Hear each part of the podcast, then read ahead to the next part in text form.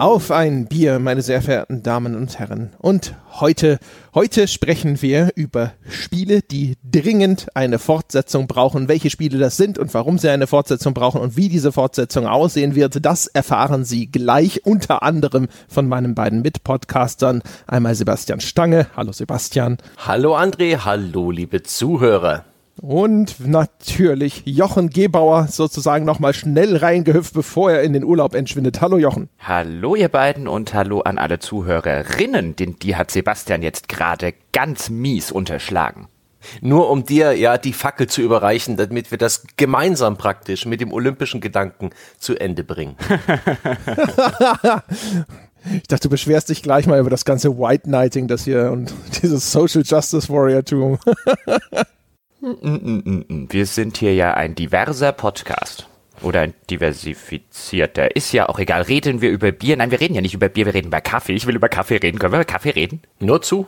Ich habe nämlich Hörerkaffee, nämlich der Konstantin hat mir aus seiner Heimat, nämlich von Arnolds Kaffeemanufaktur in Offenburg, ein kleines Care-Paket geschickt. Ach, was sage ich, ein kleines Care-Paket? Er hat ein großes Care-Paket geschickt mit lauter verschiedenen Kaffeebohnen ja, ganze Bohnen. Und nachdem er mich vorher gefragt hat, ob eine Kaffeemühle vorhanden sei. Und ich ihm gesagt habe, leider Gottes derzeit nicht, deswegen schick mir bitte den schon gemahlenen Kaffee, hat sich der Konstantin anscheinend gesagt, ach, da mache ich mich gar nicht lang rum. Und hat mir auch noch eine Kaffeemühle dazu gepackt. What? Ja, eine elektrische Kaffeemühle. Und die habe ich heute zum ersten Mal in den Einsatz gebracht mit dem Pearl Mountain aus Indien. Spitzenkaffee, eine Rarität, gilt als einer der aromatischsten Hochlandkaffees der Welt, naturmild, besonders säurearm, samt würziges Aroma von sonnigen Hängen der Western Ghats in Höhen bis 1800 Meter. Da habe ich mir jetzt eine Kanne davon gemacht, nämlich mit Omas altem Keramikfilter. So, und jetzt kommt ihr. Ach, übrigens, eine Sache noch. Er hat mir auch geschrieben, dass er selbstverständlich André diese Lieferung nicht zukommen lässt, weil der würde sie verschandeln mit Zeug, das er in den guten Kaffee reinkippt. So, jetzt kommt ihr. Ich trinke ein Glas Leitungswasser, denn den Kaffee habe ich schon drin und ich bin einer von den Menschen, die können eigentlich nur einen Kaffee am Tag trinken morgens. Jeder darüber hinaus führt bloß zu Zittern und anderen Ausfälligkeiten. Es ist schade, wo mir Kaffee so gut schmeckt. Also ein Glas Nürnberger Leitungswasser. Hm. Warum müssen wir das um 11 Uhr aufnehmen? Das war eine dumme Idee. Ich habe natürlich äh, äh, auch Hörerkaffee und zwar von noch höher im Himalaya angebaut und äh, ach man, scheiße. Nein, ich habe normalen Kaffee und es ist Vanillemilch drin und wie heißt der Typ, damit ich nie mehr auf seine E-Mail antworte, falls er hier schreibt? Er heißt Konstantin der Große.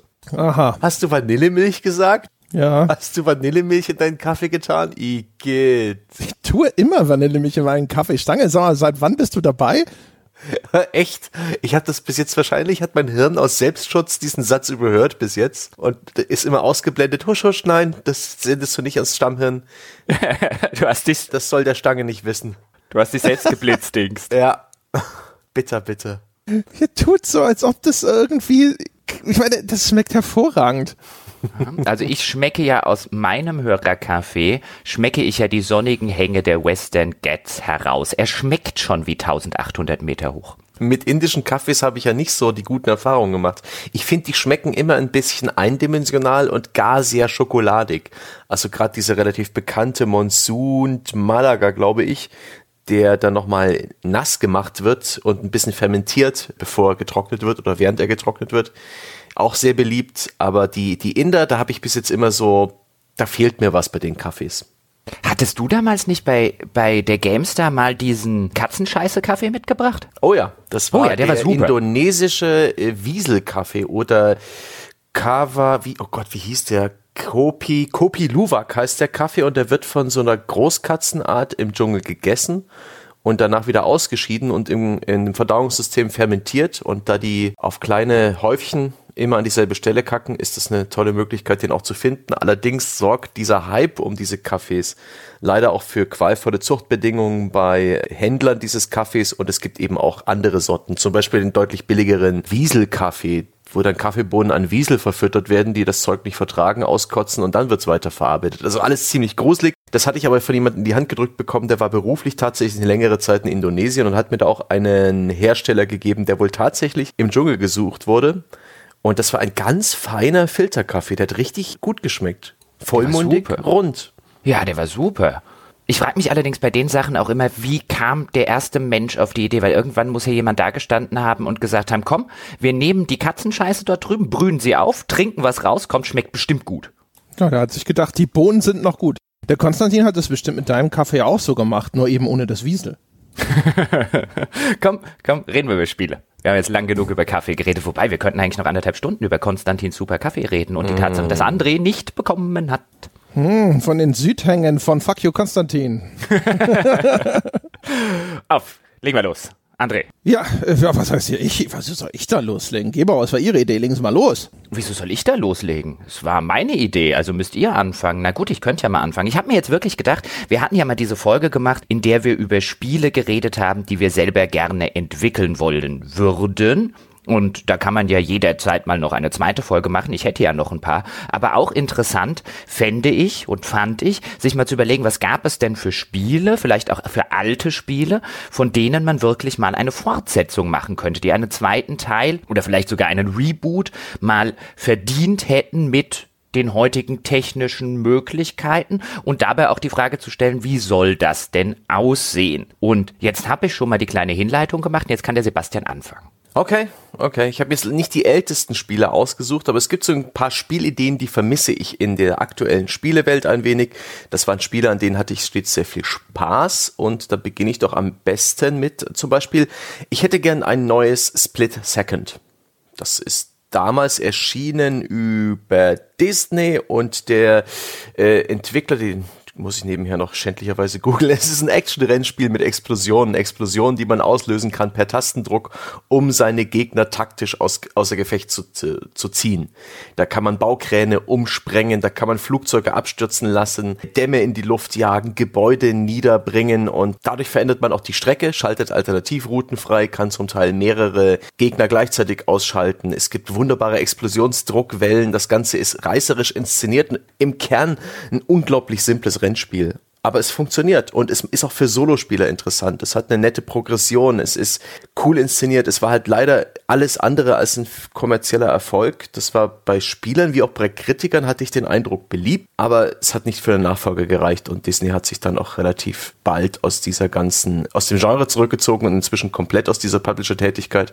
Da wird es also keinen Nachfolger geben. Ich bin auch gespannt, wer jetzt die IPs besitzt, aber davon konkret hätte ich gerne Nachfolger. Denn es fehlt irgendwie an, an so einem kernigen Action-Rennspiel in diesem Stil. Man könnte auch so ein bisschen an Motorstorm denken oder an Activision's Blur oder an die Burnout-Reihe. Aber konkret Split Second, davon hätte ich gerne einen zweiten Teil. Das war übrigens BlackRock, die das Spiel gemacht haben. Ja, die haben auch Pure gemacht, ne?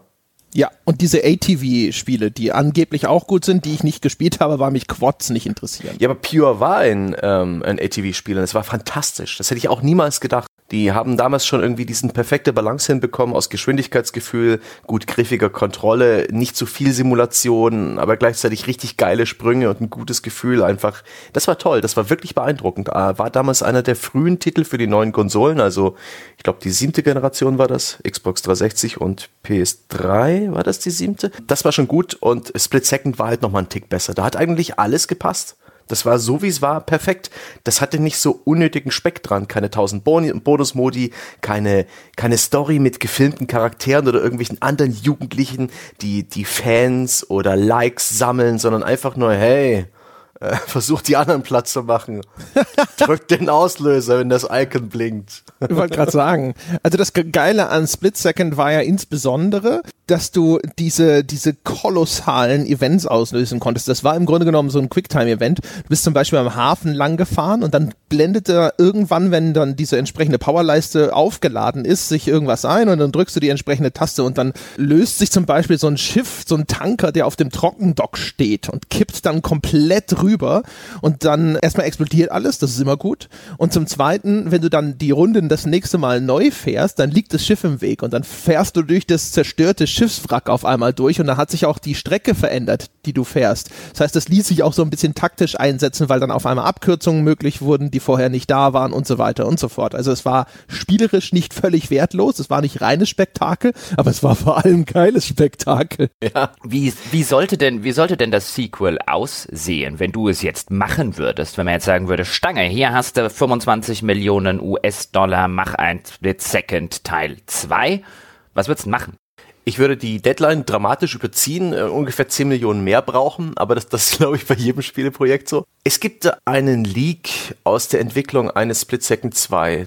Das ist bloß eine kurze Szene, die zeigt, wie ein Auto so schnell in die Kurve fährt, dass es an der Glasfassade eines Hochhauses, an so einer Art Flugzeug, Flughafen entlang fährt. Das fand ich einfach noch wunderbar bescheuert. Also tatsächlich so eine, die, dieses Feature, dass man so ein bisschen auf abgefahrene Art und Weise durch die Umgebung fährt oder die Umgebung als, als Fahrbahn benutzt, das finde ich reizvoll. Das könnte man ruhig reinbauen, aber ich würde gar nicht so viel mehr verändern als das, was das Originalspiel gebeten hat, geboten hat das grundlegende Spielkonzept ist genauso wie es war, spitze. Das war ein ganz simplifiziertes Interface. Die Positionsdaten und alle wichtigen Infos haben als kleine Einblendung direkt am Heck des Autos gehangen, sodass man gar nicht erst an den Bildschirm rangucken musste, sondern sich wirklich auf diesen Geschwindigkeitstunnel konzentrieren musste. Da würde ich nicht viel dran verändern, außer vielleicht mehr Abwechslung, neue Inhalte, ein ganz zahmer Nachfolger. Und ich habe ein bisschen drüber nachgedacht, welches Studio das machen soll. Und ich, ich glaube, auch wenn ich ein bisschen Angst habe, man könnte das Ganze den Finnen von Bugbear Entertainment geben.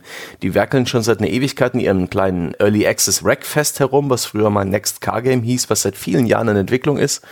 Und ich glaube, die könnten eine Finanzspritze gebrauchen und die hätten auch das Talent dazu. Und die haben ja damals für Namco Bandai mit diesem Ridge Racer, wie hieß das nochmal, der, der Subtitel? Auch sowas ähnliches gemacht, auch wenn das nicht perfekt war. Boah, das ist der beste Publisher-Pitch, den ich jemals gehört habe. Du willst also das ganze Budget um 10 Millionen Dollar überziehen. Du willst ein Jahr länger brauchen als ursprünglich Klar, geplant. das weiß ich. Du willst einen handzahmen Nachfolger zu einem gefloppten Spiel machen und nicht viel anders machen als bei dem Spiel, das keiner gekauft hat. Und dann willst du es auch noch entwickeln lassen von jemandem, der schon 100 Jahre für sein aktuelles Spiel braucht. Das ist super. Hey, es geht hier darum, was ich will, ja. Muss das Sinn ergeben, ja? Muss das dem gemeinen Pöbel da draußen schmecken? Nein, ich möchte dieses Spiel. Ich möchte Split Second 2.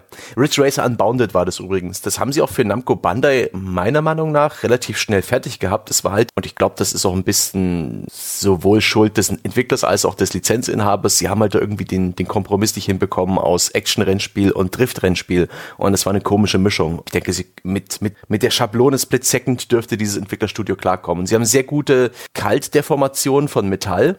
Also Crashes und Zerstörung kann das Studio. Siehe Next Car Game. Die produzieren in diesem Spiel tollen Schrott. Deswegen würde das in, Split, in einem Split Second 2 auch gut aussehen. Und dazu halt noch eine einigermaßen performante Engine und ein gutes Streckendesign. Das traue ich denen schon zu. Das wird. Aber hey, man soll ja niedrig starten, ja. Jetzt habe ich mich schon ein bisschen blamiert, aber ich bin mir sicher, auch über eure Vorschläge kann ich mich wunderbar lustig machen. Moment, Moment, Moment, Moment. Aber warum denn Bugbear und nicht Criterion? Die haben, ich weiß gar nicht, ob es erstens Criterion noch gibt in der Form. Das wird vielleicht dieselbe, derselbe Firmenname sein, aber ich denke, die, äh, das ist nicht mehr dasselbe Studio, was damals Burnout gemacht hat. Außerdem bin ich der Meinung, dass diese ganze EA Need for Speed Geschichte ohnehin das Studio, das ist nicht realistisch, dass Criterion äh, was anderes macht außer Need for Speed Teile. Zumal Ja, aber der Rest von deinem Pitch war auch schon nicht realistisch. Ja, nee, ich war der Meinung, dass die Need for Speed Teile ohnehin aktuell so ein bisschen im Burnout wildern. Sicherlich nicht erfolgreich, aber wenn ich mir jetzt die Spielszenen aus dem neuen, ich glaube, wie heißt es, Need for Speed Payback anschaue, dann wirkt das alles wie, oh, da haben sie den Takedown aus Burnout genommen, da versuchen sie ein bisschen was zu skripten, aber dann, äh, dann will ich doch schon lieber was anderes wählen. Deswegen habe ich mich nach langem Hadern auch für Split Second entschieden. Blur wäre allerdings auch eine Idee gewesen. Blur mochte ich auch sehr gern und ein modernes Autokampfspiel mit coolen Autos, bisschen erwachsenerem Look, aber trotzdem Pickups zum Aufsammeln. Bloß bin ich der Meinung, dass man das noch schwerer verkaufen kann als damals Split Second, weil Blur hatte wirklich niemand so richtig gewollt, oder? Blur war aber super. Das hatten wir doch und die besten, hatten wir da nicht mehr, ganz kurz, André, hatten wir da nicht mal in irgendeiner Folge irgendwie die besten Spiele, nach denen kein Hahn kräht oder so? Ja, irgendwo hatten wir auf jeden Fall mal Blur. Das Problem ist natürlich, aber es gibt halt noch ein Mario Kart und Blur war ja so ein bisschen Mario Kart auf Erwachsener getrimmt. Da könnte man jetzt sagen, ist so ein Split Second, das, äh, das wäre insofern ein bisschen dringender. Ich hätte halt, also ich keine Ahnung, ein Bugbear kommt mir halt vor wie ein Versuch noch wenigstens ein bisschen originell zu sein, während yep. du schon sagst, ich will einfach sonst das Gleiche nochmal. ja. Weil, also Bugbear, das Fahrmodell ist von denen ist ja immer so ein, eben schon immer so ein bisschen auf Simulationik getrimmt. Und ja, bei Split Second sollte man ehrlich gesagt das Fahrmodell ein bisschen verbessern, weil, äh, wenn du dich erinnerst, das, das, das fühlte sich schon so ein bisschen komisch an. Die steuerten sich so ein bisschen wie, wie einen Zug. Ja. eher. Also da kann man schon was machen, aber es darf halt nicht zu sehr in diese Sim-Ecke gehen und bei Bugbear hätte ich sofort die Befürchtung, dass die dann wieder anfangen, irgendeine Physiksimulation in diese Autos reinzustecken. Ja, das Ridge Racer Unbounded zum Beispiel, das hat sich ganz okay gesteuert. Das war jetzt so von der Konzeption nicht so so super prickelnd. Die haben da großen Wert auf, auf irgendwie das Durchfahren von Wänden und solchen Kram gelegt. Und das sah auch nicht so doll aus insgesamt und hatte so ein bisschen Gummiband-KI-Probleme, wenn ich mich recht erinnere. Aber ich traue es ihnen schon zu. Und das sind so, ich kenne nicht so viele Rennspielentwicklerstudios, also in, in diesem Fun-Bereich. Und deswegen habe ich sie jetzt ganz ver verzweifelt ausgesucht, um ein bisschen, ich gebe es ja zu, um ein bisschen so professionell zu wirken und, und gescheit. Aber eigentlich will ich bloß Seconds, weil mehr steht auf meinem Zettel auch gar nicht. Der Rest ist hilfloses Gehader. Okay, das lasse ich ja durchgehen. Also, keine Ahnung, du kannst ja auch sonst sagen, einfach die, die alten Black Rock Entwickler wieder zusammenpeitschen, einfach die Band wieder zusammenbringen. Ich meine, die sind ja alle pleite gegangen, die ganzen Rennspielstudios. Wahrscheinlich kannst du zwei Rennspielstudios mit hervorragenden, erfahrenen Leuten wieder aufbauen, wenn du die woanders wieder abwirbst, wo sie gerade, keine Ahnung, wahrscheinlich Grastexturen für Assassin's Creed machen müssen oder so. Werden die nicht äh, inzwischen auch geoutsourced, so Grastexturen für Assassin's Creed? Macht das nicht die Riesenwabe in China oder in Bangladesch? Ja, gut, das ist sicherlich richtig, ja. Ach, naja, aber ich, ich unterstütze diesen Antrag. Was auch übrigens in dem Kontext tatsächlich nett wäre, wäre eine Fortsetzung von Stuntman in Besser. Ich fand das Konzept von Stuntman, wer sich erinnert, Reflections hat ein Spiel gemacht namens Stuntman. Ich glaube, es gab sogar zwei Teile. Yep. Da spielst du halt eben einen Stuntfahrer und du musst dann halt äh, eine relativ geskriptete Sequenz aus irgendeinem Actionfilm durchlaufen. Das hatte immer das Problem, dass du halt genau so fahren musst, wie sich die Entwickler das vorgestellt haben. Das heißt, es war ein einziges Trial and Error Oktoberfest. Aber die Idee dahinter war eigentlich cool. Also das erste Stuntman habe ich trotzdem relativ gerne gespielt. Dann machst du halt noch einen und noch einen und noch einen Anlauf, bis am Schluss sozusagen diese perfekte Actionfahrt über explodierende Brücken und ähnliches gelingt und siehst dann nochmal so einen Zusammenschnitt von dem, was du da zusammengefahren hast, wie es dann hinterher im Film erscheint. Also das ist eigentlich ein geiles Konzept. Das sollten sie nochmal machen. Das müsste noch ein bisschen ausgefeilter sein, aber das wäre sonst auch cool. Ich sehe schon, das hier wird Flop Festival, the Podcast. Da hat er aber recht. Stuntman war witzig. Das war, hat, hat niemals groß genug Füße gehabt, um komplett als Vollpreisspiel drauf zu stehen. Aber das hat echt eine Weile Spaß gemacht, bis ich es frustriert aufgegeben habe. Man konnte sich da schön verbeißen und man wurde von dem Zusammenschnitt seiner Fahrt, wenn man es einmal geschafft hat, belohnt und war dadurch motiviert, alles richtig zu machen.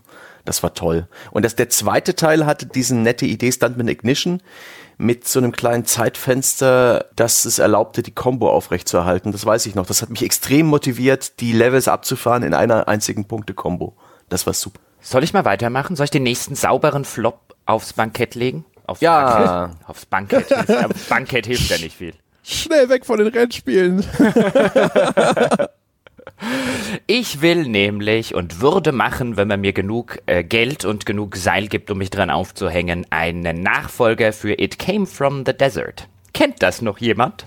Äh, ja, sicher. Ich kenne Screenshots davon. Das hat was mit Ameisen zu tun und ist 2D gewesen, gell? Teilweise auch 3D damals. Es war nicht Ui. nur, es hat so Top-Down-Minispiele genau. gehabt, aber das meiste hat aus so einer Ego-Perspektive stattgefunden. Es hat sogar ja, Ego-Shooter-Einlagen 1989 wenn man What? die so bezeichnen möchte. Ja, es war halt so ein Standbildschirm, es war halt eher in so ein, so ein, so ein Lightgun- oder Raygun-Shooter-Teil als jetzt wirklich so eine richtige Ego-Shooter-Passage. Aber man spielte schon aus der Ego-Perspektive teilweise die Shooter-Passagen, wenn man auf die Ameisen schießt. Aber kurz zum Hintergrund. It came from the desert. Ich habe es damals auf dem Amiga gespielt. Es gibt auch Umsetzungen unter anderem für MS-DOS. Da wurde mir aber immer erzählt, die seien nicht sonderlich gut. Habe ich auch tatsächlich nicht ausprobiert. In It Came from the Desert geht es letztlich darum, du kommst in den 50er Jahren als Geologe in eine abgelegene Stadt in Nevada, Lizard Breath heißt die, um dort einen Meteoritenabsturz zu untersuchen.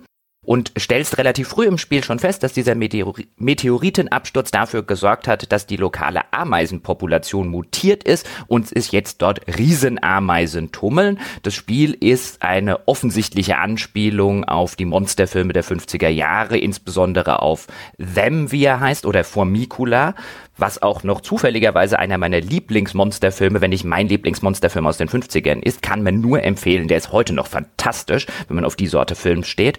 Und dein Job besteht jetzt darin als Spieler, innerhalb der nächsten, ich glaube 15 Tage waren es, die zunächst die lokalen Behörden davon zu überzeugen, dass es hier tatsächlich Riesenameisen gibt. Also du musst Beweise für diese Existenz dieser Riesenameisen finden und dann letztlich, dann wird irgendwann die Nationalgarde alarmiert und dann musst du am Schluss die Ameisenkönigin in ihre Ameisenkolonie umbringen.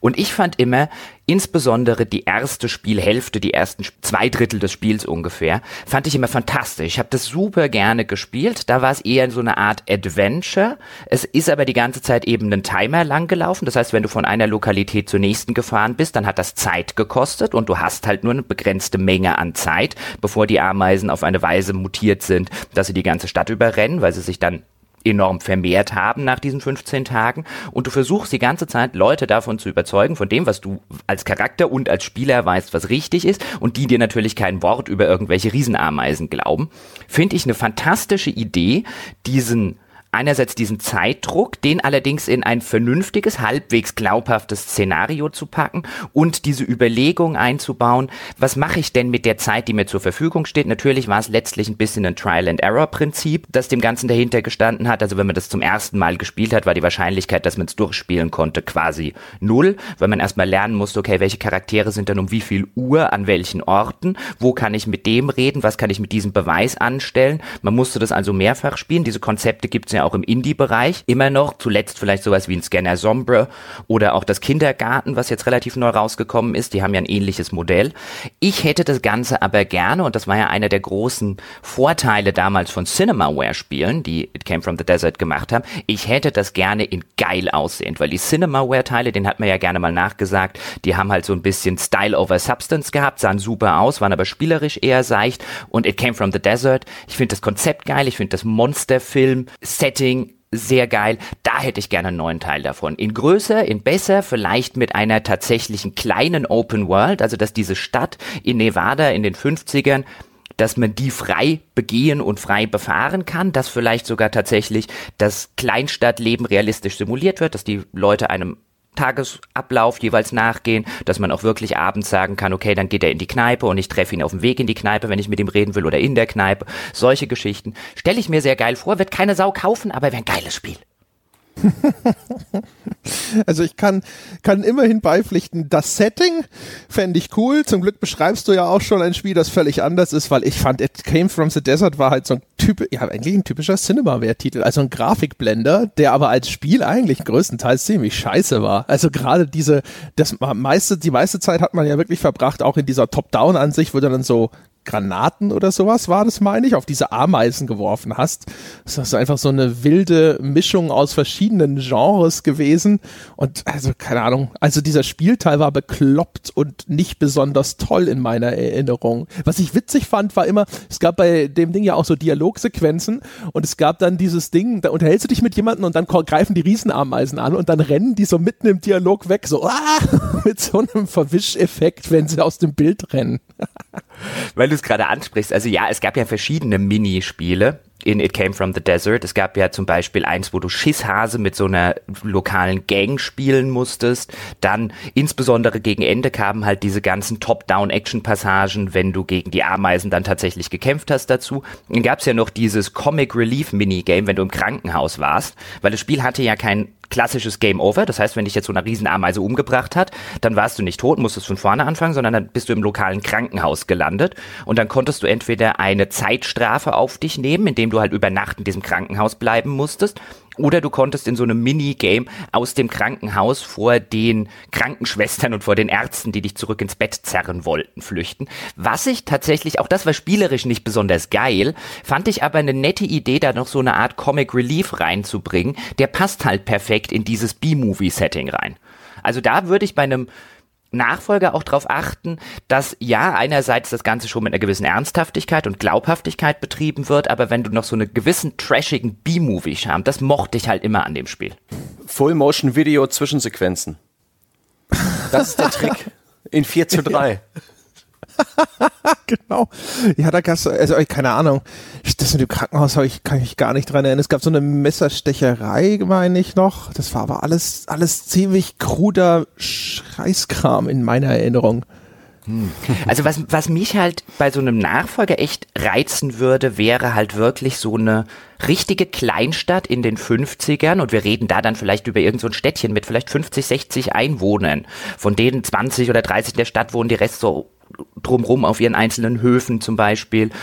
Und mich würde es wirklich reizen, so ein Spiel zu machen und so ein Spiel zu spielen, in dem so eine kleine, abgeschlossene, in sich funktionierende Mikrokosmos der 50er Jahre wieder zum Leben erweckt. Wirklich so als kleine, in sich geschlossene, offene Spielwelt, in der die Bewohner ihrem eigenen Tagesablauf nachgehen, in dem sie vielleicht eigenen Konflikten nachgehen und wo ich wirklich als Fremder in diesen Mikrokosmos reinkomme und erstmal mir das Vertrauen der Bevölkerung und das Vertrauen der örtlichen Behörden, Bürgermeister, Polizei oder Sheriff oder was auch immer erarbeiten muss, bis die dem Außenstehenden, da dem Doktor aus der Stadt irgendwie auch nur einen Ton glauben, dass sie es hier mit Riesenameisen zu tun haben. Ich stelle mir fest, dass gerade dieser Investigativteil, was man dann letztlich spielerisch macht, wenn es zur Konfrontation mit den Ameisen kommt, gut, da kann man dann drüber nachdenken, ob man da dann tatsächliche Ego-Shooter-Passagen einbaut, aber so diese ganze Mischung und das Ganze unter einem Zeitdruck, der nicht zu extrem ist. Ich stelle mir da echt ein sehr, sehr cooles Spiel vor, was da rauskommen könnte. Ich bezweifle halt, wie gesagt, nur,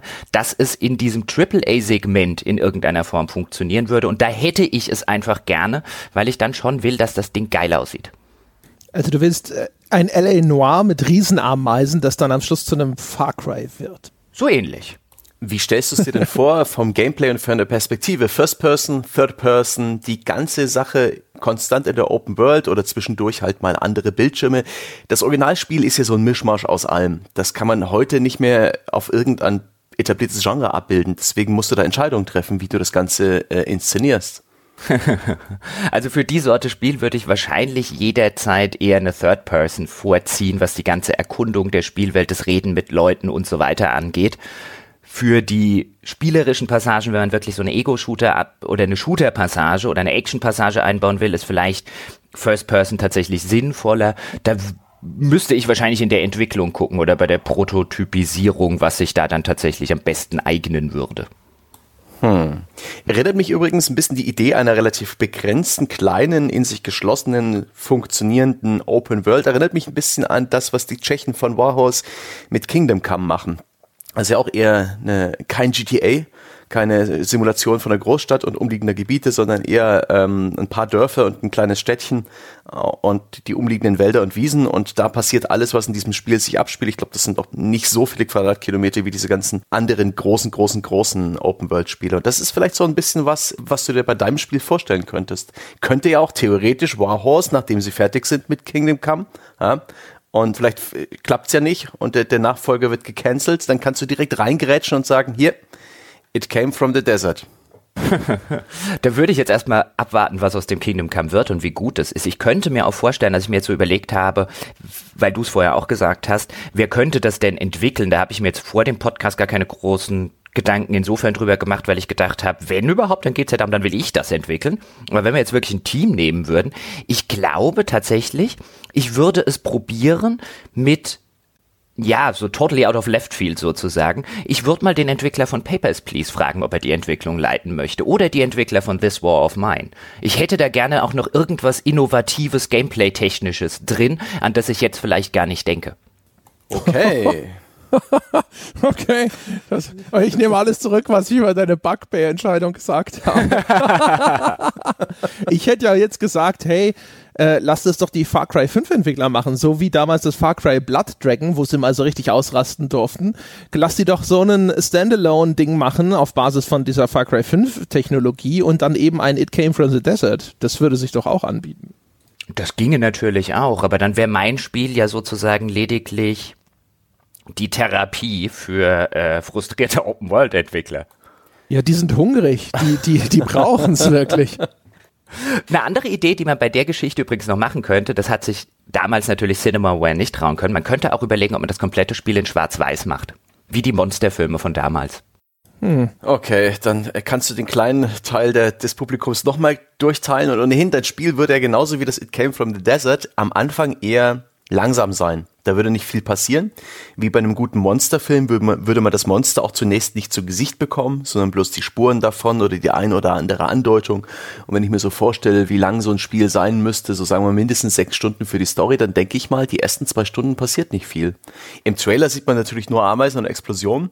Und deswegen glaube ich, wird die, wird die, äh, wird die Absprungrate enorm sein. Du siehst die Ameisen sowieso nicht, weil Jochen sich dann für die Third-Person-Kamera entschieden hat und die steht immer falsch. Du siehst dann immer nur die Füße. ah, ja, ja. ja, ich habe ja von Anfang an gesagt, ich glaube nicht, dass das ein großer Verkaufsrenner werden würde. Aber was man an der Stelle übrigens dazu sagen muss, ist, irgendwann muss halt auch mal der Erste sagen, jetzt scheiß auf diese Konvention. Am Anfang muss es schon richtig rumsen und bumsen und darfst dem Spieler nicht erstmal zwei Stunden lang irgendwelche banaleren Sachen machen lassen, ohne dass jetzt die großen Actionsequenzen sofort kommen. Du kannst keine langsamen Spieleinstiege haben. Irgendwann wird mal jemand sagen müssen, auch in einem Double-A oder Triple-A-Bereich, wisst ihr was, jetzt scheißen wir mal auf die Konvention, weil sonst wird sich das Medium nie weiterentwickeln. Aber dann geht's hinterher wie bei Uncharted 4, wo alle im Forum gesagt haben, aber Jochen, das ist eine Piratengeschichte, wieso hast du aufgehört? Dann so, ich habe nach zwei Stunden aufgehört, das, das, Spiel war öde, ich will irgendwas mit Riesenameisen, aber die Riesenameisen kommen später noch. Ja, schon keine Lust mehr gehabt. Es war dein Spiel, du wusstest, dass sie kommen. Wobei wir bei Uncharted 4, ich hatte es ja explizit in dem Uncharted Podcast dazu gesagt, dass ich die halt am Stück gespielt habe. Wenn ich das jetzt in einem Jahr oder in anderthalb Jahren nochmal raushole, werde ich es wahrscheinlich länger durchhalten. Das kann halt einfach, das hatte ich ja explizit dazu gesagt, einfach eine Ermüdung mit drei Uncharted schon davor gespielt des Gameplays gewesen sein. Mag sehr gut sein. Mhm. Und bei meinem eigenen Spiel weiß ich ja, wann die Riesenameisen kommen. Gar nicht. Das ist dann auch, das ist dann so ein Gag. Das ist so wie bei diesem Cloverfield-Nachfolger, wo alle da sitzen. Wo ist das Monster? Oh, weißt du, was auch noch geil wäre? Wenn man das so aufziehen könnte, dass sich bei jedem Spieldurchgang gewisse Parameter ändern, dass vielleicht andere Leute in der Stadt wohnen oder dass die Ameisen anders vorgehen, sodass sich jeder Spieldurchgang auch noch unterscheidet. Das wäre geil dass auch niemand ein FAQ lesen kann, wenn er irgendwo feststeckt, weil jeder Spieler äh, hat ein anderes Spiel und die Questgeber sind immer woanders und die Lösung anders, so dass es das frustrierendste Scheißspiel überhaupt ist. Chapeau. Chapeau. Prozedural generiert. Nein, prozedural kannst du sowas nicht generieren, aber ich stelle mir das sehr geil vor, wenn man, jetzt stell dir doch einfach mal so ein Open-World-Spiel, ich meine, dafür sind natürlich moderne Open-World-Spiele viel zu groß, aber jetzt stell dir ein kleines einen kleinen Open-World-Mikrokosmos vor, in dem sich tatsächlich bei jedem Spieler gewisse kleinere Parameter ändern, weil die halt vorher zufällig festgelegt werden. Dazu musst du nicht prozedural generieren. Dazu machst du oder schreibst du zum Beispiel einfach doppelt so viele NPCs, was natürlich bei einem Witcher 3 gar nicht möglich ist oder bei einem Fallout 4, aber in so einem kleinen Ding schreibst du Unterschied, schreibst du doppelt so viele NPCs und verteilst die dann zufällig, bis auf die, die du wahrscheinlich für die Hauptquest explizit brauchst, verteilst die zufällig am Anfang in der Welt. Ist nix prozedural generiert generiert, ist alles handgemacht, kannst du aber nur in so einer kleinen offenen Welt machen und bei jedem unterscheidet sich das Spiel. Ich fände das geil. Oh. Ja, dann können sie keine FAQs lesen. What the fuck? Ich designe doch Spiele nicht danach, dass jemand am Ende eine FAQ darüber lesen kann oder okay, schreiben okay, okay. kann. Ruhig, Braun. Ich kann es mir bloß vorstellen, dass wenn das, wenn das ganze Gameplay sehr adventure-lastig ist, wenn es mit Quests zu tun hat, wenn du die Leute zuverlässig antreffen musst, es gibt nichts frustrierenderes als jetzt muss ich nur noch mit dem Typen sprechen. Oh, fuck, scheiß auf diesen Tagesrhythmus, wo ist er gerade? Und dann klappert man die Spielwelt ab und kennt diesen Typen vielleicht nicht und muss, weiß nicht so richtig, wie er aussieht und fragt jeden einzelnen NPC ab in einer frustrierenden, langweiligen, blöden Sequenz. Und wenn dann noch der Zufall da reinkommt, äh, dass bei jedem Spieldurchlauf anders ist, furchtbar. Dein Konzept könnte aber gut funktionieren, wenn das ganze Spiel ein bisschen so die Struktur von State of Decay hätte. Wenn die ganzen NPCs eher so Gameplay-relevant wären zum Anheuern, zum äh, Ausstatten mit irgendwelchen Items, zum äh, Ausführen irgendwelcher besonderen Sachen. Bewache das, geh hier hin, hol da Vorräte. Wenn man das so praktisch so eine kleine so, ja, Survival- oder Verteidigungs-Sandbox draus macht, das Ganze ein bisschen taktischer aufzieht, dann kann ich mir das sehr, sehr cool vorstellen. Ich habe mich auch gerade die Idee, dass vielleicht State of Decay das beste Template für deine Spielidee wäre. Auch eine etwas kleinere Spielwelt mit einer tollen überliegenden Mechanik und eben auch einer Gefahr, in dem Fall durch Zombies. Nee, ich will schon Ich will schon diese Adventure-Elemente drin haben. Ich glaube auch übrigens, dass man das wirklich vernünftig umsetzen könnte. Du brauchst ja einfach nur eine Spielwelt, aus der du vernünftig was lesen kannst. Das Spiel kann dir ja am Anfang sagen, wenn du dort reinkommst, triff XY in der Bar. Und solange ich aus der Spielwelt lesen kann, wo die Bar ist, ich kann ja auf die Idee kommen, ich fahre mal durch die Stadt, die wird wohl wahrscheinlich irgendwo auf der Hauptstraße oder so sein. Ich weiß nicht, brauchst du da wirklich die ganze Zeit irgendwelche Questmarker, rennst du da wirklich die ganze Zeit den Leuten hinterher? Du brauchst das Einzige, was du brauchst, ist ein vernünftiges Writing und eine vernünftig lesbare Spielwelt. Dann finde ich das sehr easy. Und dann solltest du halt vielleicht auf die Idee kommen, wenn du rausfinden willst, wo irgendjemand wohnt in den 50ern, wo du kein Navi hast oder so, dass du vielleicht mal in eine Telefonzelle gehst und im Telefonbuch nachguckst und feststellst, der wohnt an der und der Stelle. Sowas fände ich cool. Warum denn da immer mit Questmarkern und mit Questpfeilen und so weiter hantieren, mit irgendwelchen Navigationssystemen in Spielen. Ich finde gerade dieses Back to the Roots auch in Setting-Hinsicht, wo ich auch wirklich schön erklären kann, warum es diese ganzen Sachen nicht gibt, finde ich super. Okay, touché. Aber ich finde es einfach nur, äh, die Kombination aus Zeitdruck und Adventure ist für mich immer etwas, das mich kategorisch abstößt. Auch wenn es manchmal gar nicht so schlimm sein mag, ich erinnere mich da an diesen an dieses Spiel, ich glaube Orion Burger hieß es, wo man auch im ersten Abschnitt Zeitdruck hatte, dann irgendwie in, in einer gewissen Zeit das Ganze zu lösen. Das war furchtbar. Das hat mich so genervt und so frustriert. Und dazu gab es noch viele Dead Ends. Schrecklich, schrecklich. Da bin ich halt jemand, bei, der bei Adventures ganz mußevoll spielen will und viel rumtüfteln, auch mal Leerlauf zulassen. Ja, naja. Aber gut. Ja, wobei der, der, der, genau, der Zeitdruck bei It Came From the Desert, ich meine, das ist ein relevanter Punkt, weil ich mag eigentlich Zeitdrucks in Spielen auch selten. Da müsste man halt gucken, wie man das umsetzt. Der Zeitdruck bei It Came From the Desert war ja weniger, wenn du an einer Lokalität warst und irgendwas gemacht hast, lief ja die Zeit in der Regel nicht weiter in den Adventure, wenn du dort mit Leuten geredet hast, sondern das ging halt eher davon, okay, du fährst jetzt zu dem Farmer raus auf seinen Hof, das dauert so und so viele Stunden oder Minuten, bis du hingefahren bist und so weiter und so fort. Das heißt, du hattest weniger während der Gameplay-Sequenzen den Zeitdruck, sondern halt eher dieses Zeit war eine Ressource. Es war halt eher so ein, mache ich jetzt das oder mache ich jetzt jenes. Das war ein Ressourcenmanagement letztlich. Und das finde ich den interessanten Teil. Wenn natürlich die ganze Zeit im Hintergrund irgendwie ein Counter läuft, das wird bei einem offenen Weltspiel, das halt in Echtzeit abläuft, müsste man sich sehr genau überlegen, wie man das umsetzt. Vielleicht indem man den Zeitdruck auch einfach nicht so exorbitant macht, so dass es tatsächlich möglich ist, das im ersten Durchgang, wenn man es richtig oder vernünftig spielt, auch zu lösen. Da müsste man, das müsste man sich genau angucken während der Entwicklung. Aber ich stimme dir schon zu, wenn ich die ganze Zeit den Eindruck habe, oh, oh, oh, das da drüben sieht zwar interessant aus, gucke ich mir aber lieber nicht an, weil Zeitdruck, Zeitdruck, Zeitdruck fände ich auch blöd.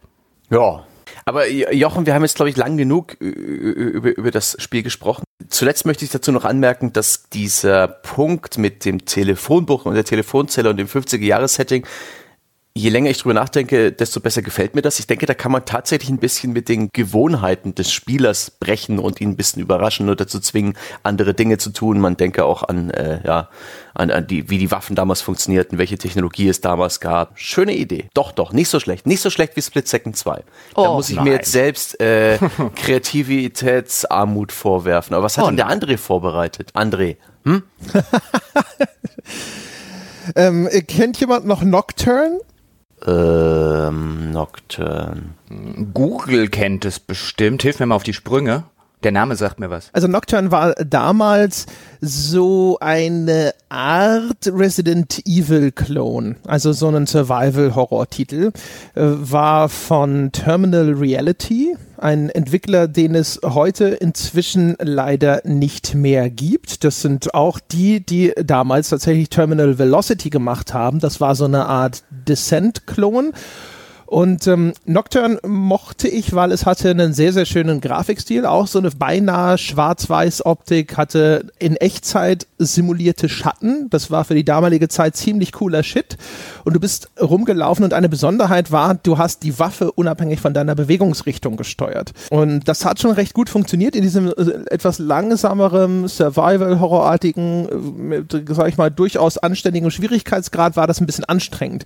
Ich hätte gerne ein Nocturne 2 und ich möchte, dass Housemark das macht, also meine Lieblinge, die auch Resogun gemacht haben und Nex Machina zuletzt und so. Und dann hätte ich gerne eine Vermählung von erstens diesem Horror-Setting mit einem Twin-Stick-Shooter und einer Loot-Mechanik aus Diablo.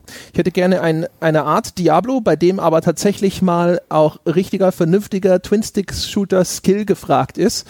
Ich aber diese coole Loot-Mechanik da drin habe, um mich dann eben auch hochzupowern. Und das soll jemand halt machen, der sich zumindest mit diesem Skill-Gaming hervorragend auskennt und das normalerweise perfekt ausbalanciert macht und das Ganze in diesem Horror-Setting und mit der schönen Ästhetik von Nocturne, wenn es unbedingt sein muss, dürfen sie auch an die Story anschließen. Die war nettisch mit so einem Geisterjägerbüro in den 20er, 30er Jahren. So ein bisschen wie auch Bureau 13 und so, aber das ist so das Ding, wo ich mir gedacht habe, das wäre cool. Ich hätte gerne so eine Nocturne-Fortsetzung gehabt, aber ich hätte Nocturne eigentlich gerne als ein, ein etwas anderes Spiel, als es eigentlich gewesen ist. Und dann, ja, das ist so das Ding. Da habe ich gedacht, so, das wäre doch cool. Also vor allem auch der Gedanke überhaupt gefällt mir, so, eine, so ein Diablo-artiges Loot-Action-Rollenspiel zu haben, aber kombiniert mit so einer Twin-Stick-Shooter-Mechanik. Das ist tatsächlich das, was mich im Kern vor allem daran fasziniert.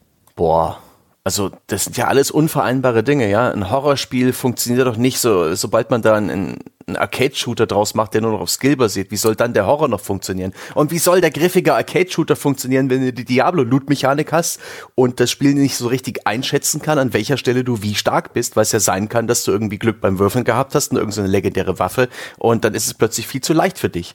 Ugh. Aber Stange, voll auf Krawall gebürstet heute. Aber das ist ja alles relativ einfach zu beantworten, Stange. wirklich? Also, ja, wirklich. Also erstens, das Horror-Setting ist ja einfach nur, weil ich äh, einfach Zombies und Werwölfe und sonst was wegschießen will. Ich will doch keinen wirklichen Horror dabei empfinden. Darum geht's in dem Fall nicht. Ich mag halt das Setting. Äh, ich finde so diese, diese, weiß ich nicht, ich find, mag einfach dieses, dieses ja, das also, ist dieses Horror-Setting, wie auch ein Diablo hat ja auch so ein Horror-Setting und es ist jetzt nicht so, dass jemand vor Diablo gesessen hätte und hätte sich gegruselt.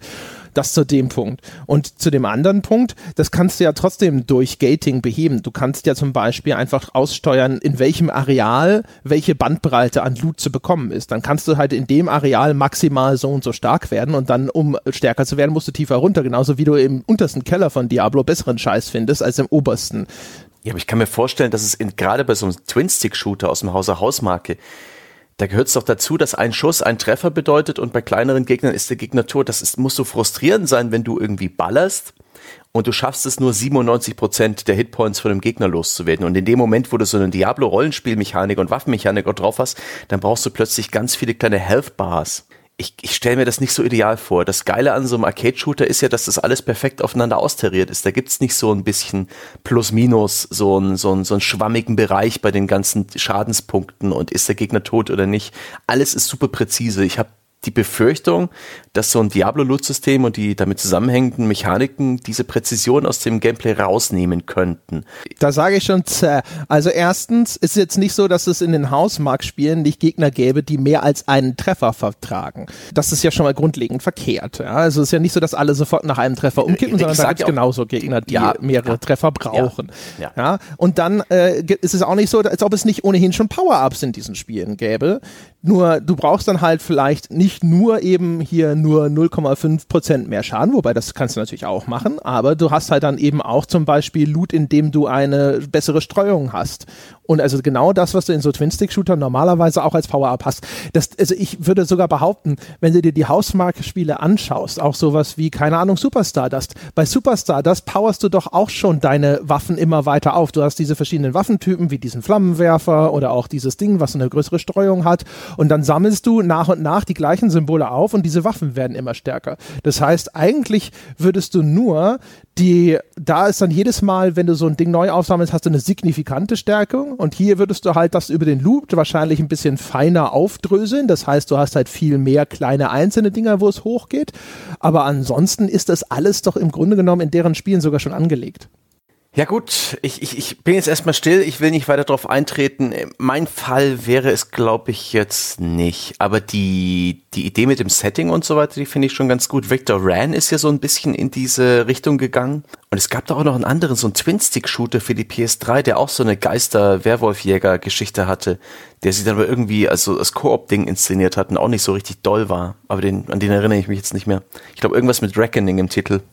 Ja, ein bisschen hat ja Hausmark selber sogar mit Dead Nation auch mhm. schon gemacht. Das ist ja auch so in diesem Zombie-Dingsbums da und da gab es ja auch schon so ein bisschen was in die Richtung von Loot.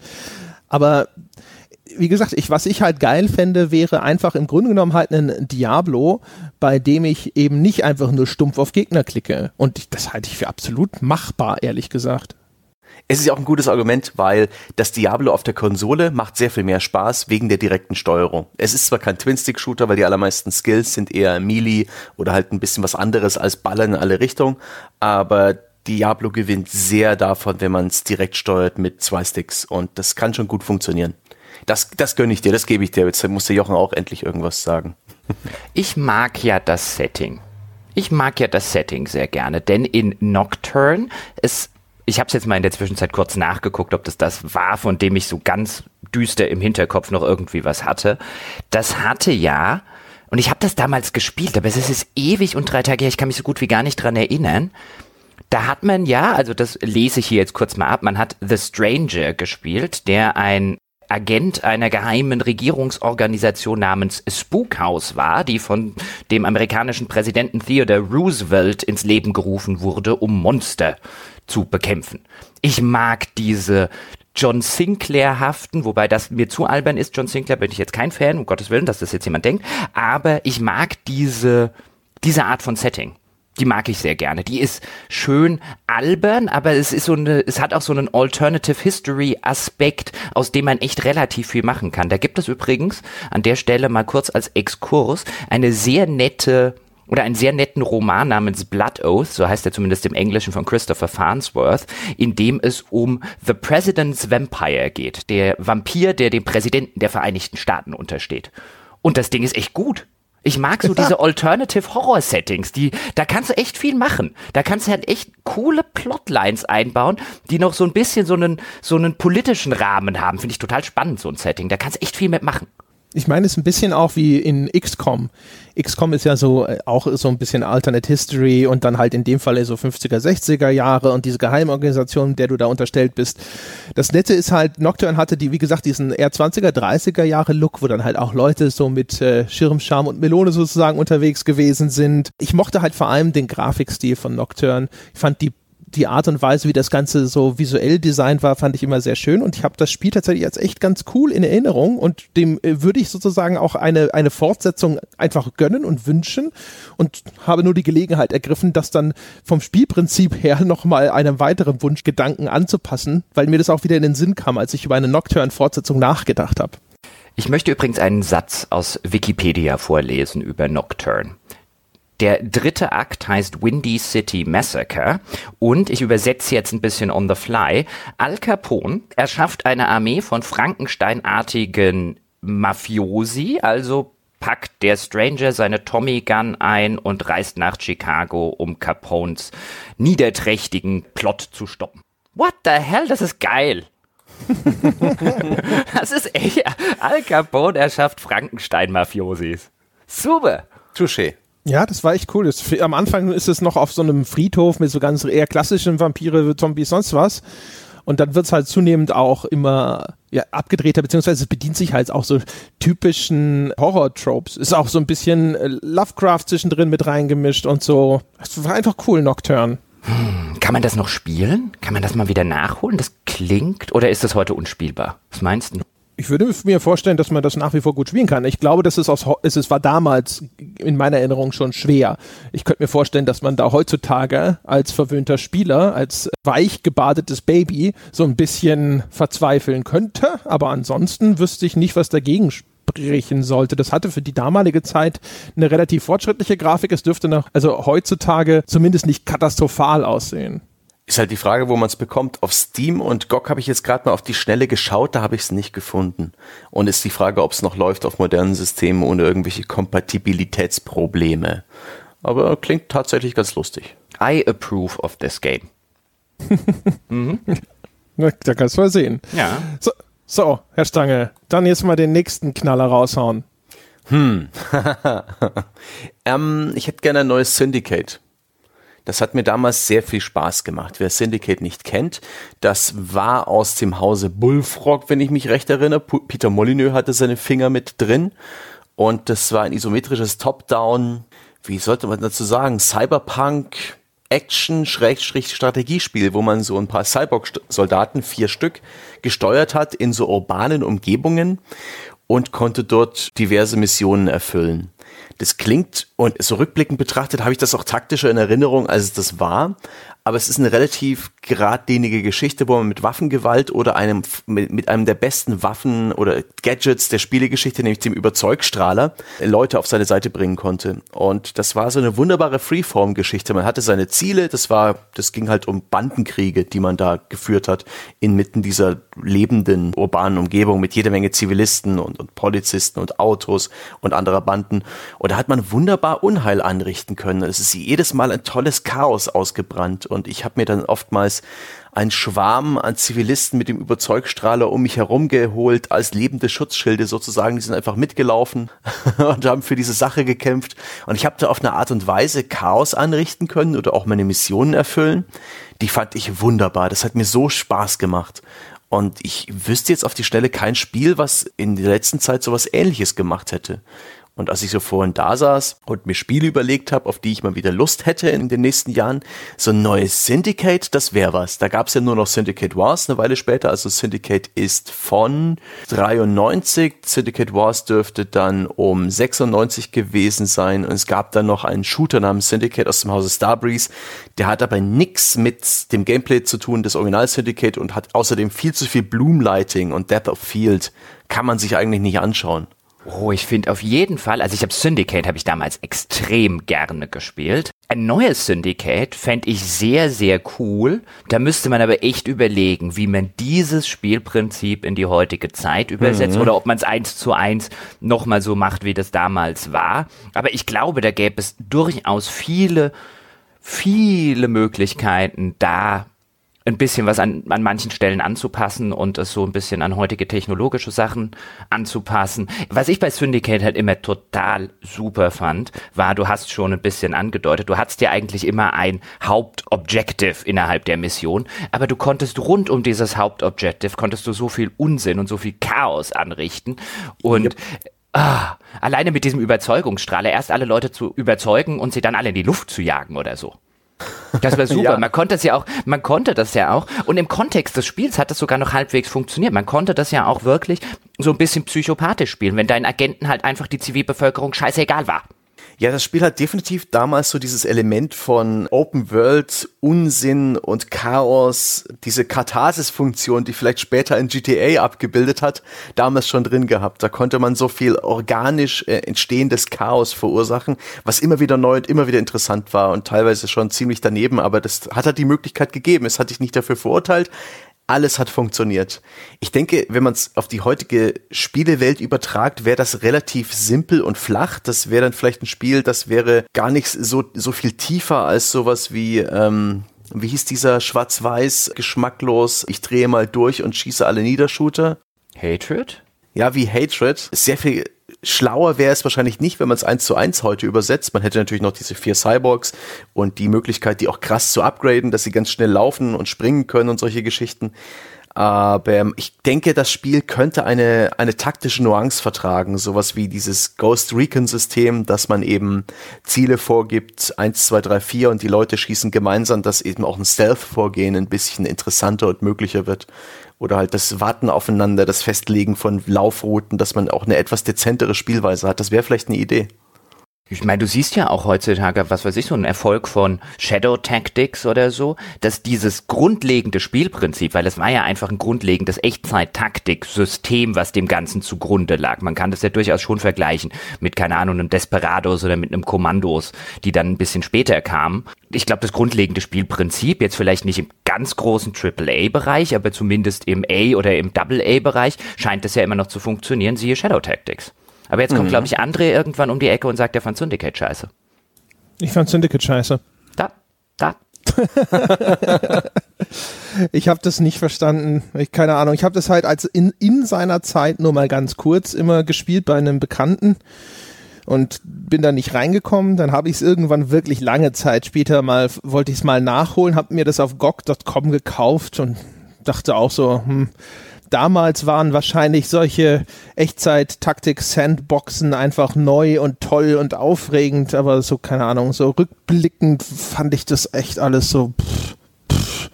Ich habe das nie in der Retrospektive gespielt. Ich habe das damals rauf und runter gespielt. Dann kam irgendwann ein Add-on American Revolt, das ich als das schwierigste Add-on Schrägstrich das schwierigste Spiel, das ich je gespielt habe, in Erinnerung habe. Ich glaube, ich habe es nicht weiter als zur zweiten Mission geschafft. Das war bockschwer. Es hat auch keinen Spaß gemacht, so schwierig wie das damals war. Also auch nur in der Erinnerung des damals, was weiß ich, 14 Jahre alten Jochen. Ich habe aber seitdem nichts mehr von Syndicate gespielt. Ich habe auch das Syndicate Wars dann von 96 oder wann es rauskam ausgelassen, weil die ganzen Testberichte damals gesagt haben, das ist kein Syndicate. Das wollte ich spielen, das hat aber geruckelt wie die Sau. ich habe es auch nur damals gespielt, auch exzessiv. Und da finde ich schon bemerkenswert, dass ich boah, gar nicht mehr so viel an so viel mich erinnern konnte. Da musste ich tatsächlich noch mal kurz bei YouTube schauen, wie es eigentlich aussah. Ich weiß auch, dass ich Syndicate Wars ebenfalls nur kurz gespielt habe. Aber das Original Syndicate, das hat mich auch am Anfang wie André ein bisschen vor ein Rätsel gestellt. Wie spielt man denn das? Weil es sah anders aus als alles andere, was ich bis jetzt kannte. Ich habe dann irgendwann begriffen, dass es am besten sich spielt wie eine Art Command Conquer dass, dass ich da gar nicht so, so langsam wie in einem XCOM zum Beispiel vorgehen muss, mich zur Straßenecke zu Straßenecke arbeiten, sondern immer volle Kanne drauf. Die Jungs haben genügend Waffen dabei, das sind Roboter das ist dann schon eher der direkte Angriff, den ich da gewählt habe. Der hat dann eben echt Spaß gemacht, wegen dieser tollen Vielfalt an Waffen und an Chaos, die man anstellen konnte. Mm. Weil wir übrigens beim Thema äh, Remake oder Reboot, weil ich das vorher mal erwähnt habe, du hast den ja schon erwähnt, den Shooter von Starbreeze. Ich habe den tatsächlich nie gespielt, aber ich fand das damals total interessant, die ganzen Previews zu lesen und die Interviews mit den Entwicklern, wie da jemand verzweifelt versucht hat über, wir wollen aber trotzdem die Essenz von Syndicate einfangen und es soll aber so spirituell äh, immer noch die Seele dieser Spiele haben. Und du hast halt einfach nur gedacht, nee, ihr hattet noch die Marke oder EA hatte die Marke dort rumfliegen und hat gesagt, bastelt uns halt ein Spiel drumrum, aber bitte irgendwas Modernes und nicht halt nochmal irgendwie ein, ein, ein Reboot des eigentlichen Spielprinzips. Und die Entwickler, wie sie verzweifelt versucht haben, diese Marke irgendwie noch zu reiten. Und ich saß immer davor und habe gedacht, das klingt falsch, das klingt falsch, das glaube ich euch nicht, das klingt falsch. Gab's das echt? Weil ich habe den, ich habe einen Entwickler von Starbreeze interviewt auf einem äh, Electronic Arts Event. Ich glaube, das war da, wo auch Mass Effect 3 angespielt werden konnte. Und der hat relativ unverblümt gesagt, sie hatten eigentlich halt diesen Shooter in Entwicklung. Das war eigentlich gar kein Syndicate-Spiel. Und Electronic Arts hat halt gesagt so, hey, wie wäre es, wenn wir Syndicate draus machen? Und sie so, hm, ja, aber, und sie so, sonst machen wir es nämlich nicht. Und sie so, ach ja, doch, gute Idee, gute Idee. Also das stand zumindest in vielen Previews, die ich zur damaligen Zeit gelesen habe. Keine Ahnung, vielleicht war das auch der Versuch der damaligen oder teilweise von ein paar Journalisten irgendwie das Thema noch aufzubauschen. Ich weiß es nicht. Aber ich habe das damals echt tatsächlich häufiger gelesen. Und ich dachte halt immer, ey, das hat nichts bis auf den Namen und das grundlegende Setting irgendwas mit Syndicate zu tun. Warum versucht ihr es mir so zu verkaufen? Das glaube ich euch einfach nicht. vielleicht auch, äh, wenn man den EA-Producer interviewt hat oder den, den Entwickler, vielleicht ist das auch so der Unterschied. Ich erinnere mich auch, dass sie versucht haben, diese diese Brücke zu schlagen mit diesem und ja, das ist eine Welt äh, voller voller Cyberimplantate, da gibt's einen Chip hier, guck, da, da kann man den Chip vom vom Gegner nehmen und und dann kriegt man die Fähigkeiten. Das ist nämlich Syndicate, genau, mhm. wie ein Syndicate damals. Ah. Nur ganz anders. Nur ganz anders. Aber ja, neues Syndicate. Aber jetzt, Stange, jetzt musst du mir mal auch erklären, hier dein Job, hm, wie kriegen wir es denn in die Neuzeit? Wie kriegen wir es denn in die Moderne rein, das Syndicate? Ich bin der Meinung, die Perspektive muss dieselbe sein, also top-down, mit einer Kamera, die man um 45 Grad oder 90 Grad Schritte drehen kann. Dieses Tokyo 42, das hat mir sehr gefallen vom Look her und von der Art und Weise, wie man auch so ein bisschen abstrakt so eine sprawling, äh, lebendige Welt schaffen kann im ISO-Look, die trotzdem irgendwie abwechslungsreich wirkt. Das hat mir gefallen. Man könnte da aber auf einen realistischen Look setzen, vielleicht so ein bisschen im, mit so einem Tilt-Shift-Effekt. Ich weiß es nicht. Und als so rundenbasiertes Ding, siehe eben Shadow Tactics oder XCOM, dass sich so ganz gemächlich vor, voran bewegt, sehe ich das nicht. Ich sehe da schon eher ein Echtzeitspiel, aber jederzeit pausierbar und eben mit mehr taktischen Möglichkeiten. So man denke an Frozen Synapse. Das muss vielleicht nicht so weit getrieben werden, aber einfach, dass ich die Möglichkeit habe, so ein bisschen mehr zu planen und auszuführen, wie vorhin schon angedeutet. Ansonsten, ich denke, eine Top-Down-Perspektive ist auch vom Budget besser machbar als irgendwie ein Third-Person-Ding in Richtung von, äh, wie hieß dieses Kriegsspiel, wo man dieses Vierer-Squad durch die Gegend bewegt hat? Oder sagen Sie so, sowas wie ein Rainbow Six oder sowas Hidden wie ein SWAT. Dangerous. Wer? Hidden and Dangerous, Hidden ja, gab's Ja. auch. Ähm, es gab da dieses Golfkriegsspiel, das war auch damals sehr beliebt, wo man äh, diese Vierermannschaft immer wieder hinter neue Deckung gesetzt hat mit diesen orangen Markern. An dieses Spiel denke ich gerade, das wäre auch noch eine Möglichkeit. Aber das sehe ich gar nicht so sehr. Ich denke, die wirklich die Vogelperspektive oder halt so eine isometrische Perspektive wäre da das Beste. Du meinst dann Full Spectrum Warrior. Yes! Full Spectrum Warrior. Danke. Und sorry, dass ich äh, so lange dafür gebraucht habe. Aber so doch top-down isometrisch, das wäre ganz gut. Und, und da noch ein gutes Zerstörungsmodell rein, dass man auch wirklich was davon hat, wenn man Dinge in die Luft sprengt. So ein bisschen Spektakel. Avalanche Studios hatte ähm, so ein nettes Top-Down-Spiel mit so Raketenbuggies. Äh, das war ganz cool. Sowas in der Art.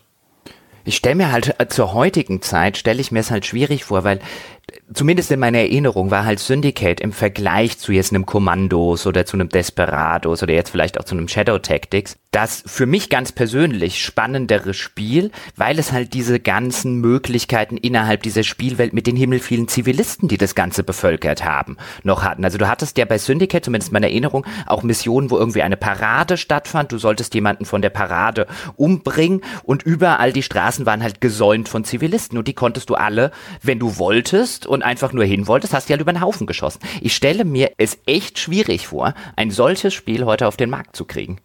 Wieso? Hitman.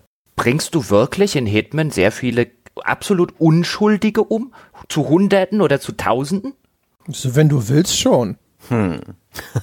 Es gibt halt keinen, es gibt halt keinen vernünftigen Grund. Also klar, du könntest jetzt, das letzte Hitman, was ich gespielt habe, war Absolution. Die hatten ja, da war ja auch so einer der Marketing-Aspekte. Gu- Guck mal, was wir große Menschenmengen wir haben. Aber ich wäre auch nie auf die Idee gekommen, irgendwie alle Leute in dieser Menschenmenge abzumetzen. Es hätte mir auch nichts gebracht. Selbst wenn das gegangen wäre. Aber beim US-Syndicate war das durchaus ein Teil der Faszination, dass das geht.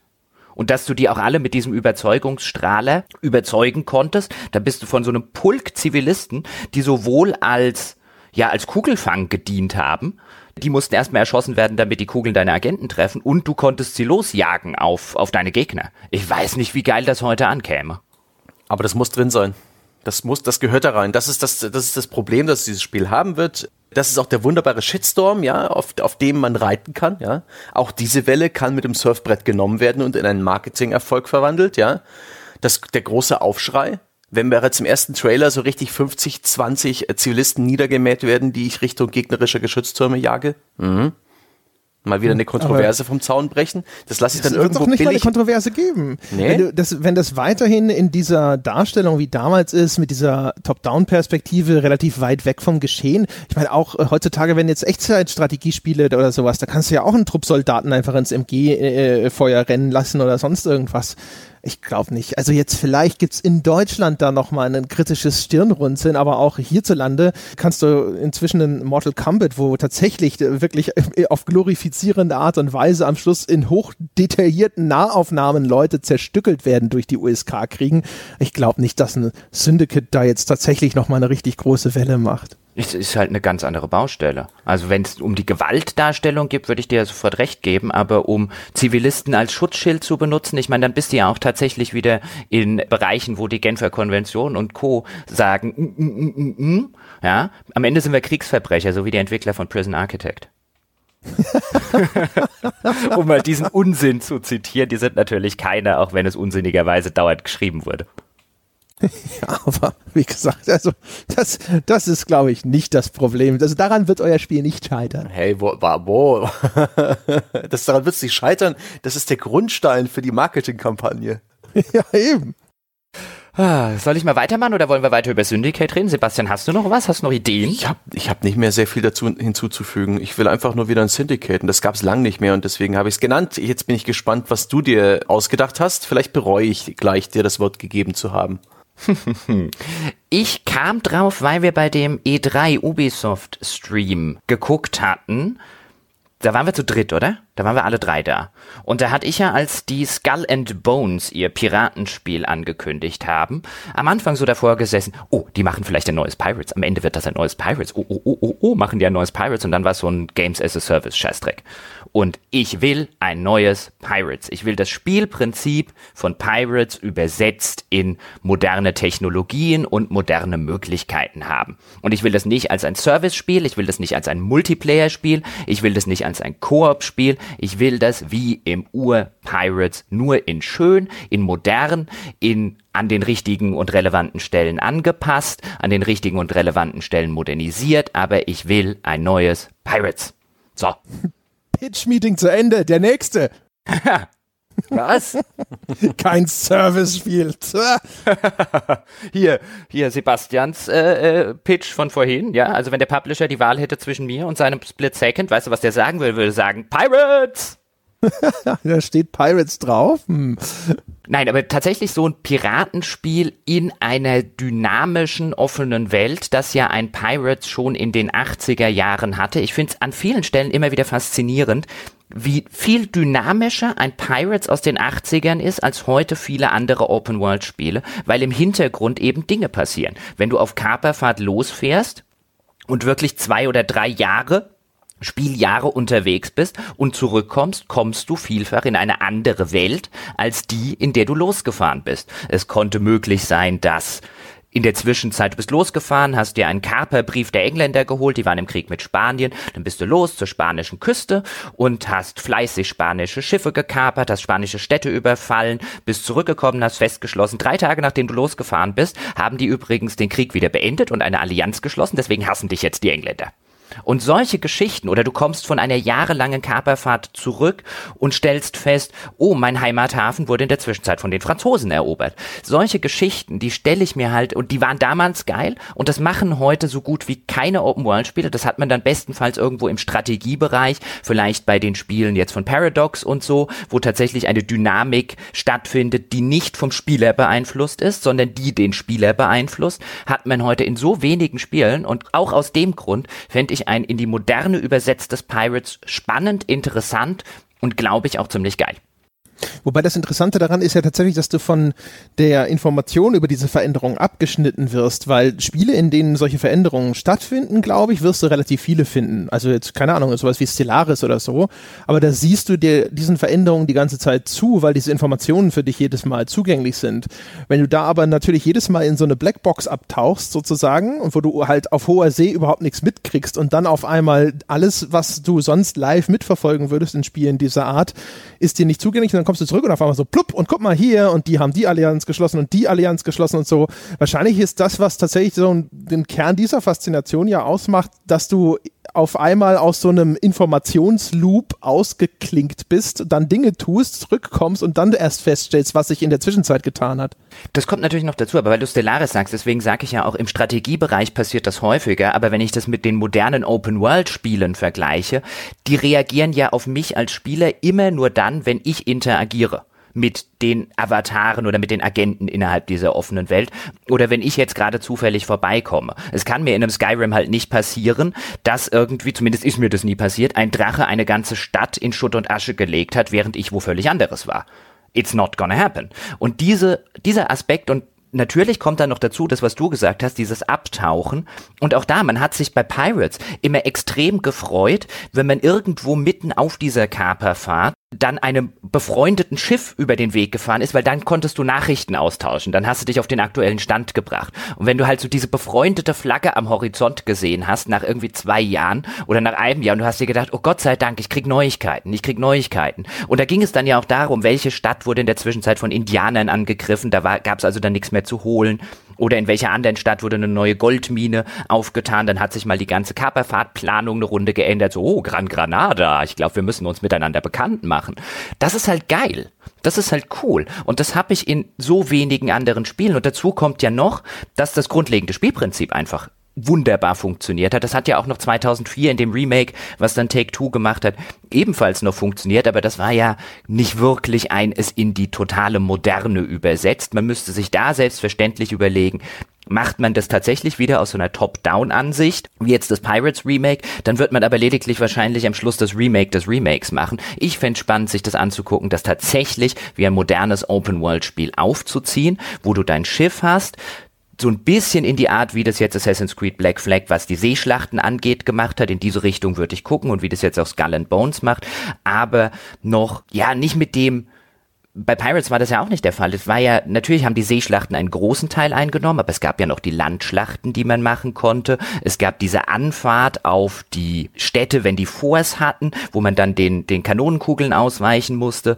Dann gab es ja noch die, die ganzen Fechtkämpfe. Ich glaube wirklich, da geht was. Und ich stelle mir das allein cool vor, durch eine komplette Karibik an Bord meines eigenen Schiffes zu fahren, wo ich dann auch solche Sachen, ich würde auch keine Schnellreise oder so ein Kram einbauen. Auch eine der coolen Sachen bei Pirates war, wenn du ans andere Ende dieser dieser Welt gefahren bist, weil da die dicken spanischen Städte waren, dann hat es eine Weile gedauert, bis du wieder zu Hause warst. Und das hat eine Rolle gespielt in diesem Informationsloop oder dem Ausklinken aus dem Informationsloop, weil die Rückfahrt gegen den Wind, der in der Karibik in der Regel immer aus einer Richtung weht, die wollte wohl abgewägt sein, weil ja auch noch, was ja auch noch dazu kam, du hattest ja auch nur eine begrenzte Spieldauer, weil irgendwann war der Charakter zu alt und du durftest nicht mehr auf Kaperfahrt gehen. Deswegen war auch da so ein bisschen wie vorher bei It Came From the Desert lange nicht so lange nicht so umfangreich, man konnte viele Stunden Pirates spielen, bevor der Charakter irgendwann zu alt war. Aber auch da war so ein bisschen dieses Ressourcenmanagement angesagt. Das stelle ich mir halt cool vor. Und dann laufe ich über das Deck meines Schiffes in einer 3D-Ansicht, kann dann vielleicht meinem ersten Mat das Kommando übergeben, dann fährt er mich hin, wo ich hinfahren will. Dann gehe ich vielleicht mal in meine Kapitänskajüte und gucke mir meine ganzen erbeuteten Schätze an. Oder ich spiele irgendwo auf dem Deck mit meinen Matrosen irgendein Würfelspiel, klettere auf den Aussichtsturm beziehungsweise da ins Krähennest und guck, was um mich rum so alles passiert. Stelle ich mir geil vor. Ah, da könnt ihr schwärmen.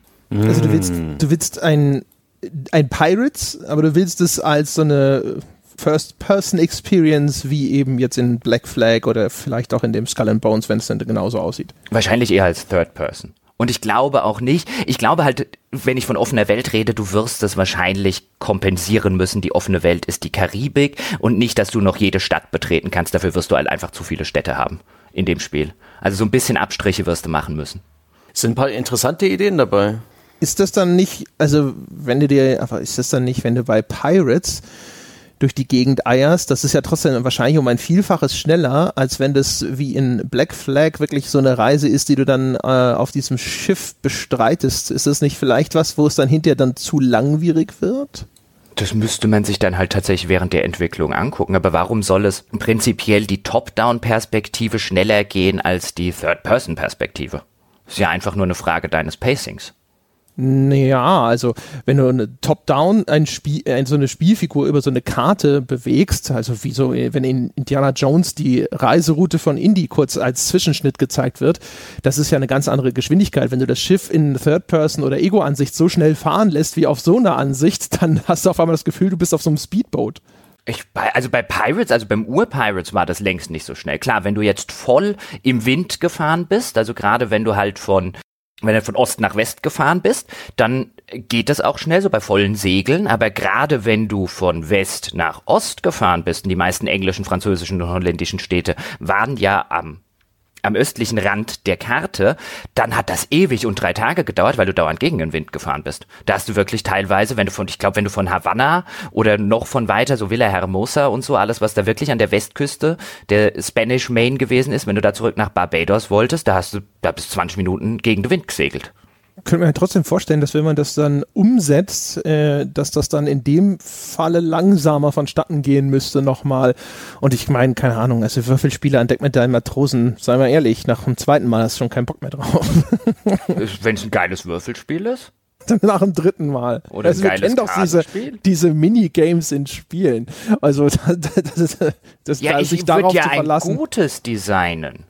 Man kann ja ein gutes Design, man kann ja so ein Gwent machen, wie zum Beispiel Witcher 3, was ja ein wirklich äh, cooles Kartenspiel ist, oder so ein Arco-Mage, wie das früher in den Might Magics drin war. Man kann ja ein cooles machen. Man muss ja kein, man muss ja, man kann ja eins machen, was wirklich Spaß macht. Man muss ja kein Würfelpoker machen, was um Spielgeld noch nie Spaß gemacht hat.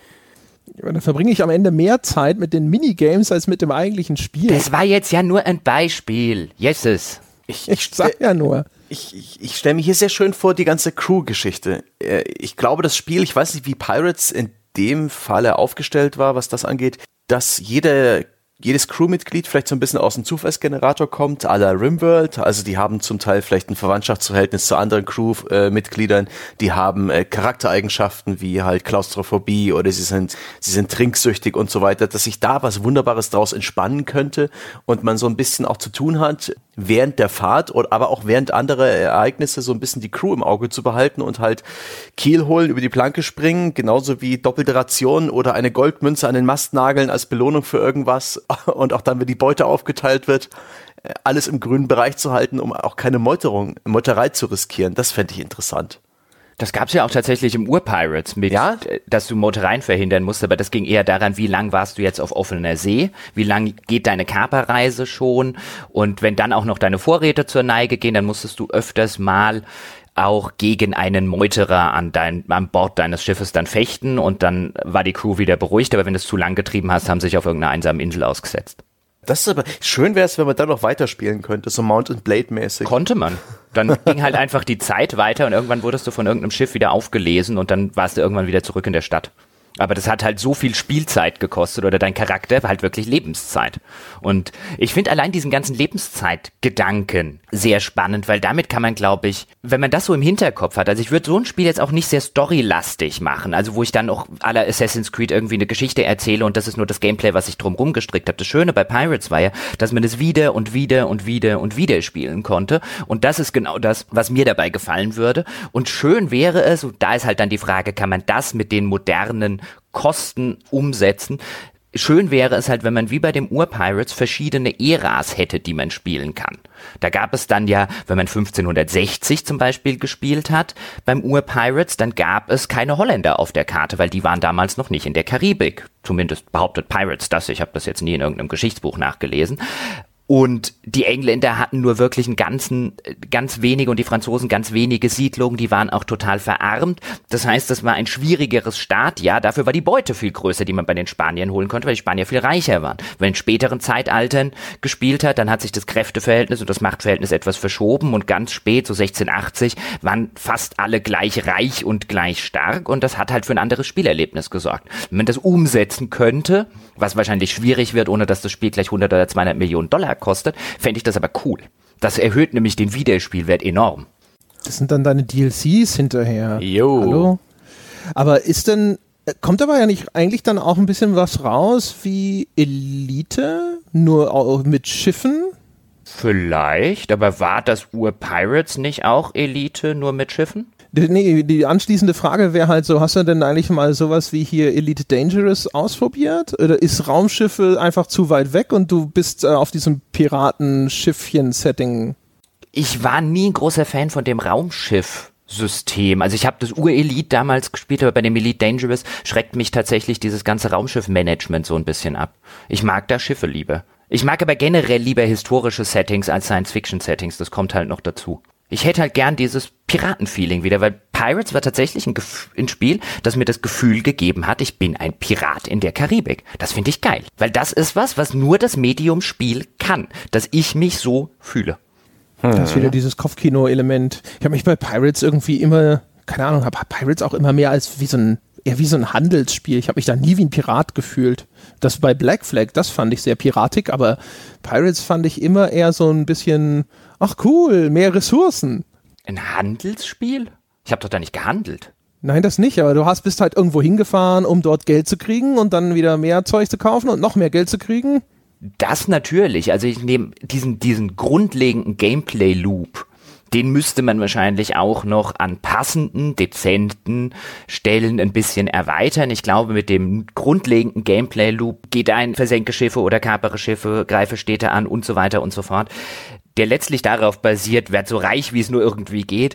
Ich glaube, der wäre mittlerweile für die heutige Spiellandschaft ein bisschen zu eindimensional. Da wird man auch noch dran müssen. Möglich. Wobei Pirates immer noch echt ganz, kann man ja immer noch sehr schön fluffig spielen. Vor Jahr und Tag, als wir mal drüber gesprochen haben, habe ich das mir mal, glaube ich, fürs iPad sogar geholt. Und es ist nach wie vor was, ist einfach sehr befriedigend, da rumzudüsen und so. Im Grunde genommen funktioniert es natürlich auch ein bisschen, weil es ja so eine Art Loot-Mechanik hat, wo du dann das Schiff äh, besiegt hast und dann denkst du, yeah, cool. Und dann, oh, ein großes Schiff, wahrscheinlich viel Geld drin, aber hm, gut bewaffnet und so. Wobei sie bei dem, du hast dann ja das Remake von 2004 gespielt, das dann, glaube ich, 2011 oder so aufs iPad kam da haben sie ja den Grund-Gameplay-Loop schon dezent erweitert. Genau aus dem Grund nehme ich an. Das mag sein. Das war äh, übrigens, hast du nicht vorhin gesagt, das sei von 2K oder von Take-Two? Hat das nicht Atari gemacht, dieses Remake? Das war 2K, ich bin mir sehr sicher. Ich bin mir fast sicher, ich hätte es bei Atari, bei einem Presseevent von Atari nämlich gesehen. Sid Meier's Pirates. Aber vielleicht hatten die auch wieder so eine Vertriebsvereinbarung und es waren irgendwie beide hingen damit drin, keine Ahnung. Genau, das passiert auch ab und zu. Das ist vielleicht etwas, was unsere Zuhörer gar nicht so wissen, dass einige Publisher Spiele im Ausland vertreiben, die bei uns bei völlig woanders aufgehängt sind. Da habe ich zum Beispiel mal bei Namco Bandai auf dem E3-Stand, da gab es das aktuelle Colin McGrath Dirt Dirt 3, glaube ich, zu spielen. Und ich, oh cool, wollte spielen. Und die deutsche PR-Assistentin meinte, nein, nein, das macht doch Codemasters in Deutschland. Aber eben nicht in den USA und ähnliches. Genauso vertreibt Square Enix in, den, in Japan wohl Call of Duty und solche Geschichten. Ich habe gerade mal nachgeguckt. Es war ursprünglich tatsächlich von Atari und ab dem 1. Juli 2005 ist es bei 2K als Publisher. Vielleicht, weil die dafür Rexes gekauft haben? I don't know. Oder war Atari dann schon pleite? Die hat es auch relativ bald zerlegt. So 2007, 2008 rum. Na egal. Irgendwas in der Art. Das ja. fiel mir nur gerade wieder ein, weil vorhin, als Jochen das schon sagte, dachte ich so, Hä, du warst bei Atari, da haben sie dir das gezeigt und haben noch irgendwas erzählt von wegen so, hier, neues Pirates und du so, hm, ja, ja, und so für Konsole. ja, und ich habe hab mir gedacht, ich habe das doch echt lange gespielt und am Anfang kam doch immer das 2K-Logo. Hä? Also hatten wir beide recht, ist ja langweilig. ja, aber ich hatte mehr Recht. Nein, du, du hattest nicht mehr Recht. Du hattest sogar Natürlich. weniger Recht, weil es. Hallo, die haben es erst später gekauft, also gemacht hat's Atari, habe ich aber nee, nee, nee, nee, nee, nee, nee, mein Freund, pass auf. Das ist seit zwölf Jahren bei 2K Games, bei Atari war es nicht mal ein Jahr. So, ich habe mehr Recht. Das ist völlig absurd. Natürlich, zwölf ist mehr als eins. Ich weigere mich, das in dieser Art zu, aufzufassen. Ich hatte eindeutig mehr Recht. Ähm, wollen wir weitermachen? Ja, gehen wir zu deinem nächsten. Ich bin dran. Oh shit. Okay. Also ich muss es natürlich erwähnen, weil ich habe es auch schon in anderen Folgen öfters mal anges angesprochen. Es wird äh, höchste Zeit, dass Crystal Dynamics einsieht, dass diese ganze Tomb Raider Geschichte ein großer Irrweg ist und sie sollen gefälligst ihre Spielreihe weitermachen, nämlich Legacy of Kane. Es wird Zeit, dass ein neues Legacy of Kane gemacht wird. Am besten auch mit Kane als Hauptfigur. Raziel ist nämlich der langweiligere von den beiden. Also das heißt, die Blood Omen Spiele, die gehören fortgesetzt. Und ich meine, wir haben ja inzwischen schon auch genügend Paradebeispiele gesehen, was man daraus machen könnte. Das waren schon immer relativ kampflastige Spiele, hatten auch schön immer so ein bisschen die Spielumgebung mit einbezogen. Das heißt, man könnte so in Richtung Dark Souls denken oder was mir vielleicht sogar noch besser gefällt, gefallen würde. Man könnte sich an Darksiders orientieren. Darksiders war ja auch schon so Comic-Grafik, war wie ein Zelda, ein 3D-Zelda für Erwachsene mit so einem God of War-ähnlichen Kampfsystem und ein Legacy of Kane in der Art und Weise gemacht von Crystal Dynamics mit dem gleichen Produktionsaufwand wie die heutigen Tomb Raiders. das wäre gut. Das würde mir sehr gut gefallen. Das ist jetzt mein, äh, meine Split-Second-Version, äh, ja. Ich habe da gar nicht so ein großes so, oh, und dann machen wir dieses oder jenes. Also wie gesagt, ich würde, ich würde mir eigentlich am meisten wünschen, das tatsächlich so ein bisschen wie Darksiders aufzuziehen, weil Darksiders ist in der Hinsicht relativ cool. Also auch so, du kriegst halt hier und da und dort an fest vorgegebenen Stellen kriegst du eine neue Waffe, die öffnet dann wiederum die Welt ein bisschen mehr für dich. Gerne auch wirklich so eine von mir aus zusammenhängt, open-worldige Geschichte, ne? dann ist so ein bisschen Restchance, dass man das auch vermarktet und verkauft bekommt. das Ganze vom Design her und so gerne auch so wie früher. Es war ja auch früher schon relativ cool, auch ein bisschen comic-mäßig, aber durchaus so, wie man das heutzutage auch gerne mag. Ne? Dark and gritty und erwachsen diese Vampirfähigkeiten waren immer ganz cool. Damit kann man, glaube ich, immer noch sehr viel machen. Also diese, diese, diese Entscheidung zum Beispiel Gegner aussaugen und dadurch Lebensenergie zurückgewinnen. Dafür musst du ihn aber auf eine Art und Weise bekämpfen, die ein bisschen anspruchsvoller ist. Darfst ihn halt nicht einfach so abmetzeln und bist fertig das ist nach wie vor was, was ich glaube, was gameplaymäßig sich sehr schön umsetzen und auch wahrscheinlich weiterentwickeln lässt, dass man da immer so ein bisschen gucken muss vom Spielerseite her. Manage ich hier lieber meine Gesundheit, aber riskiere ich dadurch, dass irgendein Encounter vielleicht anspruchsvoller wird oder versuche ich die einfach alle abzuschlachten und hoffe, dass ich auf andere Art und Weise hinterher meine Gesundheit auffrischen kann. Das Boah. ist nach wie vor ein cooles System. André, das, was du da gerade erzählst, erinnert mich gerade ein bisschen an The Search, wo man eben auch die gepanzerten Teile der Gegner anvisieren kann und dadurch einen etwas schwereren Kampf hat, aber dafür die Chance auf neue Rüstungsteile. Könnte man ja vielleicht sogar das ganze äh, Spiel so ein bisschen in die Dark Souls-Ecke bringen? Ist das eine Idee? Hm? So ein bisschen, ein bisschen schwieriger, nicht so viele Gegner, dafür ist jedes Encounter relevant und wichtig. Es gibt keine Trash-Mobs. Sowas? Absolut. Ich habe ja eben auch schon Dark Souls kurz in den Raum Hast gestellt. Oh. Ja, zusammen mit dem Darksiders. Ich hatte mich nur persönlich für die Darksiders-Richtung entschieden, weil ich die erstens interessanter finde. Es gibt, zu, es gibt weniger 3D-Spiele, die in diese Zelda-Richtung tendieren und während das Dark Souls-Modell ist einigermaßen gut bestellter Acker. Deswegen hätte ich jetzt halt vielleicht gesagt in die Richtung. Aber das könnte man genauso machen, dass man sagt so, hey, und dann bauen wir da auch vielleicht so diese diese Rollenspielelemente mit Charakterprogression ein und es ist schwer. Das kann man auch machen. Also im Grunde genommen ist es mir wurscht, weil äh, sie hatten schon immer ein ganz gutes Händchen dafür, dass das ein ordentliches Kampfsystem hatte. Da mache ich mir ehrlich gesagt keine großen Sorgen. Ich hätte gerne, dass sie weiter fortsetzen, was in den Blood Omen Spielen echt ganz schön war, dass du halt diese, man hat früher dazu so Environmental Kills eingebaut haben, dass da irgendwo steht halt von mir aus so ein äh, wie so, so, so, so, so, so, so, keine Ahnung, das ist halt ein Zaun von mir aus mit äh, spitzen Metalldornen obendrauf und du kannst den Gegner da reintreten und dann ist der tot. So ein bisschen wie bei Dark Messiah of Might and Magic, wo ja auch die Spielumgebung sehr stark so in dieses Kampfsystem eingebunden war. Sowas, das fand ich auch bei den Blood Omen Spielen immer cool. Das sollen sie bitte auch schön beibehalten. Sie sollen eine schöne, düstere, erwachsene Vampirgeschichte da reinpacken. Sie dürfen gerne alles wegschmeißen, was es an Lore gab bei den bisherigen Legacy of Kane und Blood Omen Spielen. Das ist einigermaßen auserzählt. Das können Sie gerne rebooten und pup, alle sind zufrieden, insbesondere ich. Hat nicht sogar mal jemand von Crystal Dynamics gesagt vor ein paar Jahren, dass es durchaus eine Chance gäbe, dass ein neues Legacy of Kane käme? Gut, jetzt muss man natürlich sagen, dass Square Enix keine sonderlich guten Erfahrungen mit Reboots in der letzten Zeit gemacht hat. Deswegen, hm, das müsste ja Square Enix gehören, oder? ich nehme es schwer an. Also es müsste wahrscheinlich Crystal Dynamics gehören und die gehören Square Enix. Ich glaube, also ich habe die immer gefragt, wenn ich sie getroffen habe und dann immer halt bei diesen Tomb Raider Geschichten und habe gesagt so ja alles klar okay hm, schön. Und wenn das rum ist könnten wir dann vielleicht? Und dann war immer so nee, nee wir sprechen jetzt erstmal über Tomb Raider. Die rein logische Ableitung sagt, nein, da wird nichts passieren. Tomb Raider ist die erheblich größere Marke und sie haben ja offensichtlich schon Schwierigkeiten, eine Tomb Raider Entwicklung vernünftig zu finanzieren, weswegen sie der Legende nach ja Rise of the Tomb Raider und jetzt wahrscheinlich auch den nächsten Teil eher erstmal an Microsoft gekoppelt haben, zumindest für den initialen Release, damit Microsoft diese Entwicklung ein bisschen finanziell unterstützt, weil sie bei dem ersten Tomb Raider Reboot anscheinend gemerkt haben, dass sie da nicht genug Kohle rumgebracht haben, um das auf dem Niveau durchzuproduzieren. Und wenn mit Tomb Raider schon, sage ich mal, die Entwicklung auf dem Niveau und das sich nicht vernünftig refinanzieren lässt oder zumindest nicht in dem Ausmaß, wie Square Enix das gerne hätte, dann werden sie kein Soul Reaver auf dem Niveau auch nur anfassen. Apropos übrigens Square Enix, wenn ich hier noch einen außer der Reihe reinwerfen darf. Es braucht dringend ein neues Thief, das den Namen Thief verdient. Ah, alte Wunden wieder aufgerissen.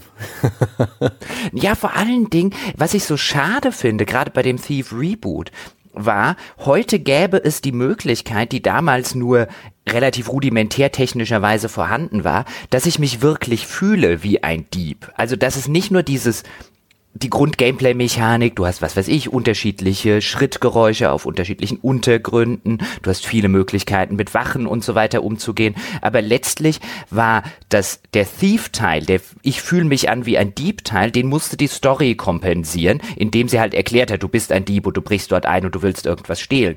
Von der grundlegenden Spielmechanik her äh, war es gehuppt wie geduppt, ob du da am Schluss irgendwen umgebracht hättest. Du hättest genauso gut, wenn die Story gesagt hätte, du bist ein Assassino und du sollst dich nicht erwischen lassen, so ein bisschen aller Hitman, wäre das vom Gameplay nicht viel anders gewesen. Und heute hättest du halt, glaube ich, wenn du das heute wirklich rebootest und der Serien-Gameplay-Tradition zur Abwechslung mal wirklich treu bleiben würdest, hättest du heute auch die technischen Möglichkeiten, dass sich das Ganze wirklich so richtig anfühlt wie ein Ich plane einen Einbruch. Weil ich finde, diese ganzen Einbruchsspiele, einerseits finde ich die total reizvoll, so auf der Ebene, ja, so wie in Oceans 11, diese ganzen Caper-Movies, ich gucke die gerne und ich finde so einen elaborierten Einbruch zu planen, finde ich total toll, aber die meisten Einbruchsspiele, die fungieren halt auf so einer Echtzeit-Taktik oder Rundentaktik Art und Weise und das finde ich eigentlich ziemlich blöd. Ich hätte das gerne wie ein Thief.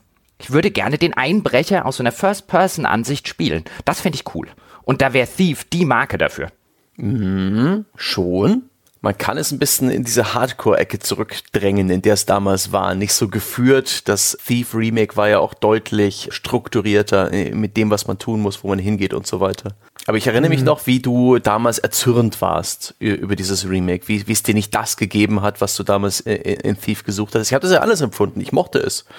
Ähm, ich ich habe da auch nicht den großen Unterschied zu damals gesehen. Ich habe auch damals die Thief-Spiele lange nicht so ausführlich gespielt wie du aus, äh, augenscheinlich. Die waren mir ein bisschen zu schwer damals und ich war vielleicht noch zu klein oder zu dumm und Spiele unerfahren. Habe mich schwer getan damit und spätestens bei dem Moment, wo das erste übernatürliche Element aufgetaucht ist, habe ich dann die Flinte ins Korn geworfen. Es, mir ging es halt bei dem Thief Reboot genau wie das, was ich gerade geschildert habe, nämlich das hätte auch Dishonored heißen können, wenn es das gewollt hätte. Das wurde der Diebesteil, der kam letztlich weniger aus der Gameplay-Mechanik und dem Gameplay-Loop. Das bedeutet ja nicht zwangsläufig, dass es ein schlechtes Spiel ist. Aber auch da, ich fühlte mich nie wie ein Meisterdieb. Und vielleicht könnte man auch dieses Spiel, ich habe heute hier Open World Tage bei Jochen, aber auch dieses Spiel wieder, das Thief Reboot war ja so ein bisschen in die Richtung, auch da eine kleine, diese City, um die es bei Thief immer geht, als ein kleiner Mikrokosmos in Open-World-Aspekten bauen und mich da dann wirklich aussuchen lassen, was will ich denn beklauen. Da gibt's dann vielleicht eine Bank und dann spähe ich aus, wie die Wachen dort funktionieren und wann dann irgendein Wachwechsel ist. Ich klau irgendwo den Plan des Architekten für die Bank. Und wenn ich das alles machen kann, ohne dass ich da jetzt wirklich von so einer Story geführt werde, die halt sagt, erst machst erst dein Mission Objective hier, den, den Plan klauen, das ist ein Level, der nächste Level ist dann irgendwie, keine Ahnung, die Pläne für die Wachen zu finden und im dritten Level steige ich dann in die Bank ein, sondern ich stelle mir das sehr cool vor, wenn sich das alles organisch aus einer Spielwelt ergäbe. Das wäre cool. Da würde ich mich wirklich wie ein Dieb fühlen. Da sind wir hm. wieder bei meinem Problem mit Stealth Games. Das ist der gleiche Grund, warum ich wahrscheinlich auch nicht da sitze und mir denke so, oh, sie könnten ja mal wieder neues Splinter Cell machen. Jedes Mal, wenn in, in einem Spiel dieser Moment kommt, wo ich dann da sitzen muss und tatsächlich mir erstmal anschauen muss, was müssen, machen die Wachen denn da und dann muss ich warten, bis sie da hingelaufen ist, wo sie hinlaufen muss, damit für mich das Window of Opportunity aufgeht. Das ist, oh, ich bin da zu, wahrscheinlich zu ungeduldig. Ich sitze immer da und denke mir so, oh Gott, jetzt lauf schneller, damit es endlich losgeht und ich nicht nur hier sitze und warte, dass Situation A hergestellt ist. Jo, ich habe auch meine Probleme damit, die, die Möglichkeiten eines Stealth-Games wirklich zu erlernen und zu erschöpfen, also zu, zu wissen, was eine Wache tun wird, in welchem Moment, wie groß genau ihr Sichtkegel ist. Es ist bemerkenswert, wenn ich mir diese Skiller-Videos anschaue. Es gibt fantastische Zusammenschnitte von Profispielern, die Metal Gear Solid 5 beispielsweise spielen, praktisch hinter Gegnern rumturnen und, und Rollen vollziehen, weil sie ganz genau gelernt haben, wie ihre Sichtbereiche lauern, worauf sie reagieren, worauf nicht.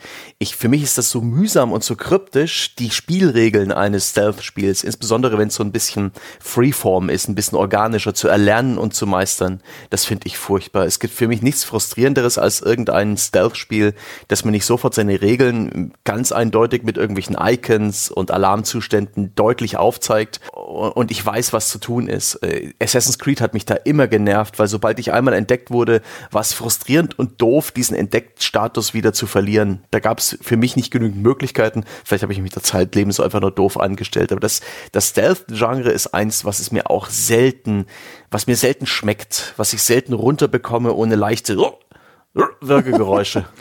Ich habe auch vor allem das Problem immer, wenn ich in einem Stealth-Game scheitere und dann setzt es mich zurück, wenn es das dann gnädigerweise wenigstens tut. Bei Assassin's Creed ist ja vor allem auch lästig, du musst ja dann diesen Alarmzustand quasi selber resetten. Du möchtest am liebsten einfach eine Taste drücken und sagen, okay, ich möchte neu anfangen, zack, neu. Sondern du musst ja irgendwie so hochklettern, dass die dann irgendwann sagen, okay, mhm. jetzt sieht dich wirklich keine Sau mehr und dann musst du noch kurz warten und dann hört es endlich auf und dann kannst du den nächsten Anlauf wagen. Und aber auch sonst, also dann, dann durchlaufe ich so eine, so eine Passage und scheitere vielleicht irgendwo auf der Mitte und dann geht's wieder von vorne los und dann ist dann wieder, jetzt muss ich da wieder warten, bis, bis die Wache dahin gelaufen ist, jetzt gehe ich weiter und dann all diese Zyklen, die ich vorher schon erfolgreich durchlaufen habe, muss ich nochmal durchlaufen mit dem dazugehörigen Warten und Abpassen, was mich meistens halt eher langweilt, weil ich weiß, was zu tun ist. Es ist halt noch nicht der richtige Moment gekommen, um es zu tun und das ist, oh, Dafür ich gibt es aber eine einfache Lösung. Sie heißt QuickSave und QuickLoad. Und die Tatsache, dass zu wenige Spiele sie nutzen, bedeutet noch lange nicht, dass man sie nicht benutzen sollte. Ja, aber ist es dann dann noch immer noch dieses Meisterdiebs-Dingsbums-Gefühl, wenn ich jederzeit einfach nur fünf Meter zurückspringen kann? Wenn du das brauchst, kannst du es ja oder solltest du in der Lage sein, es vorher auszuschalten. Das kann man ja über gewisse Schwierigkeitsgrade regeln. Je nachdem, was dir halt dieses Gefühl gibt. Ich bin sowieso ein großer Fan von Optionalität in der Hinsicht in Spielen. Ich glaube halt, dass es entweder, wenn ich so spiele, dass diese eine, diese eine Frustration ausgeschaltet ist, die ich mit Stealth Games habe, dass dann aber die ganze Faszination so ein bisschen flöten geht, dass dieses, ne, dieses Planen und Abhassen und Lauern im Verborgenen und sonst irgendwas ausmacht. Und auch dieses, ich habe diesen Plan gefasst und umgesetzt und der war erfolgreich. Ich glaube schon, dass dann davon nicht mehr das Gleiche übrig bleibt, die gleiche Spielerfahrung, also ich habe immer das Gefühl, das gehört schon dazu, aber mich als Spieler stört es halt eher. Jetzt kommen wir aber ein bisschen vom Thema ab. So, oh ja. wieder zurück zum Thema. Hast du noch eine Stange? Einen machen wir noch. Ähm, jetzt nicht aufgeschrieben, aber ich habe vorhin, als wir über Rennspiele geredet haben und André hat Reflections erwähnt, ist mir natürlich aufgefallen, was ich hätte sagen sollen statt Split Second, nämlich Driver San Francisco. Großer Gott, brauchen wir da dringend einen Nachfolger, denn das war ein Open-World-Rennspiel, das hat viele dieser Frustrationen und der Nervigkeiten aus einem Open-World-Spiel rausgenommen und ganz viel Spaß an dessen Stelle gesteckt, weil man diese übersinnliche Fähigkeit hatte, jedes Auto in der Spielwelt zu lenken und dabei auch in den Körper des jeweiligen Fahrers hineinzufahren, sodass er sich immer noch mit seinem Beifahrer unterhalten hat, besser gesagt der Beifahrer mit einem selbst. Gott, was für ein gutes Spiel. Gott, was für eine geniale Mechanik, wie viel Spaß es gemacht hat, wenn du verfolgt wurdest, schnell in den Gegenverkehr zu springen, ein Auto auf deine Verfolger zu lenken, zurück ins eigene Auto zu springen und unbehelligt weiterzufahren und viele, viele andere solcher Blödsinnssachen. Dazu eine fantastische First-Person-Kamera, sehr gut spielbar, äh, sehr gut umgesetzte Muscle Cars, ein gutes Fahrverhalten, sowohl griffig und leicht zu lernen, als auch lose genug und schön simuliert, dass man ein tolles Gefühl für die verschiedenen Autos hatte. Bombe. Schade, dass sie jetzt anscheinend ein bisschen in The Crew arbeiten, was da von Ubisoft Reflections übrig ist und es wahrscheinlich nicht mehr so ein Spiel geben wird, aber das hätte ich gern sofort jetzt bitte. Das war auch eine zumindest konzeptionell wirklich brillante Idee, die Geschichte zu erzählen. Wenn ich mich recht erinnere, hast du doch auch immer so Erinnerungsfragmente des, der Figur freigeschaltet, in die du jeweils reingesprungen bist. Einige davon hatten dann, ich glaube, mit diesem Kriminalfall, der da im Hintergrund oder so stand, oder so einer Verschwörung was zu tun. Das heißt, dann hast du so eine Hauptstory dadurch weitergetrieben oder du hast halt einfach nur so, so fragmentarische Ausschnitte so aus dem Leben dieser Figuren äh, mitbekommen, in die du da reingehüpft bist. Das fand ich also von der Idee Idee her fand ich das fantastisch. Die Umsetzung war meiner Erinnerung nach nicht so gut, aber die Idee grundsätzlich ist ja toll. Ja, also die Idee ist kompletter Bullshit. Man spielt praktisch einen Polizisten, der im Koma liegt und sich das alles zusammenträumt und dabei so ein bisschen äh, aufdröselt, was er erlebt hat, bevor er da irgendwie von einem LKW überrollt wurde und den, diesen, diesen Fall löst. Ähm, und er verfolgt auch diesen Fall in seinem Komatraum weiter, was auch kompletter Bullshit ist. Er, er, ist sich dann plötzlich seiner Fähigkeiten bewusst und arbeitet trotzdem noch mit Leuten zusammen. Aber da es halt ein, ein Komatraum ist, ist da auch dieser ganze Bullshit. Okay, es muss nicht logisch sein, aber ich kann halt von Auto zu Auto springen und das ist von der Mechanik so grundlegend cool und unterhaltsam und praktisch. Das hat eigentlich nicht wirklich Nachteile. Es ist eine Art und Weise, so ein Rennspiel zu spielen und ein Open-World-Spiel zu spielen, die sonst kein anderer Genrevertreter geboten hat. Und das war fantastisch. Und da konnte man eben wirklich auch so kreativ an Missionen rangehen, was es vorher einfach nicht gab. Also das war, das hat mir echt, echt Spaß gemacht. Zum Beispiel, ich glaube, es gab, gab es nicht auch Teamautorennen, wo man zwei Autos äh, als erstes ins Ziel bringen musste, sodass man immer wieder hin und her gesprungen ist zwischen den verschiedenen Autos.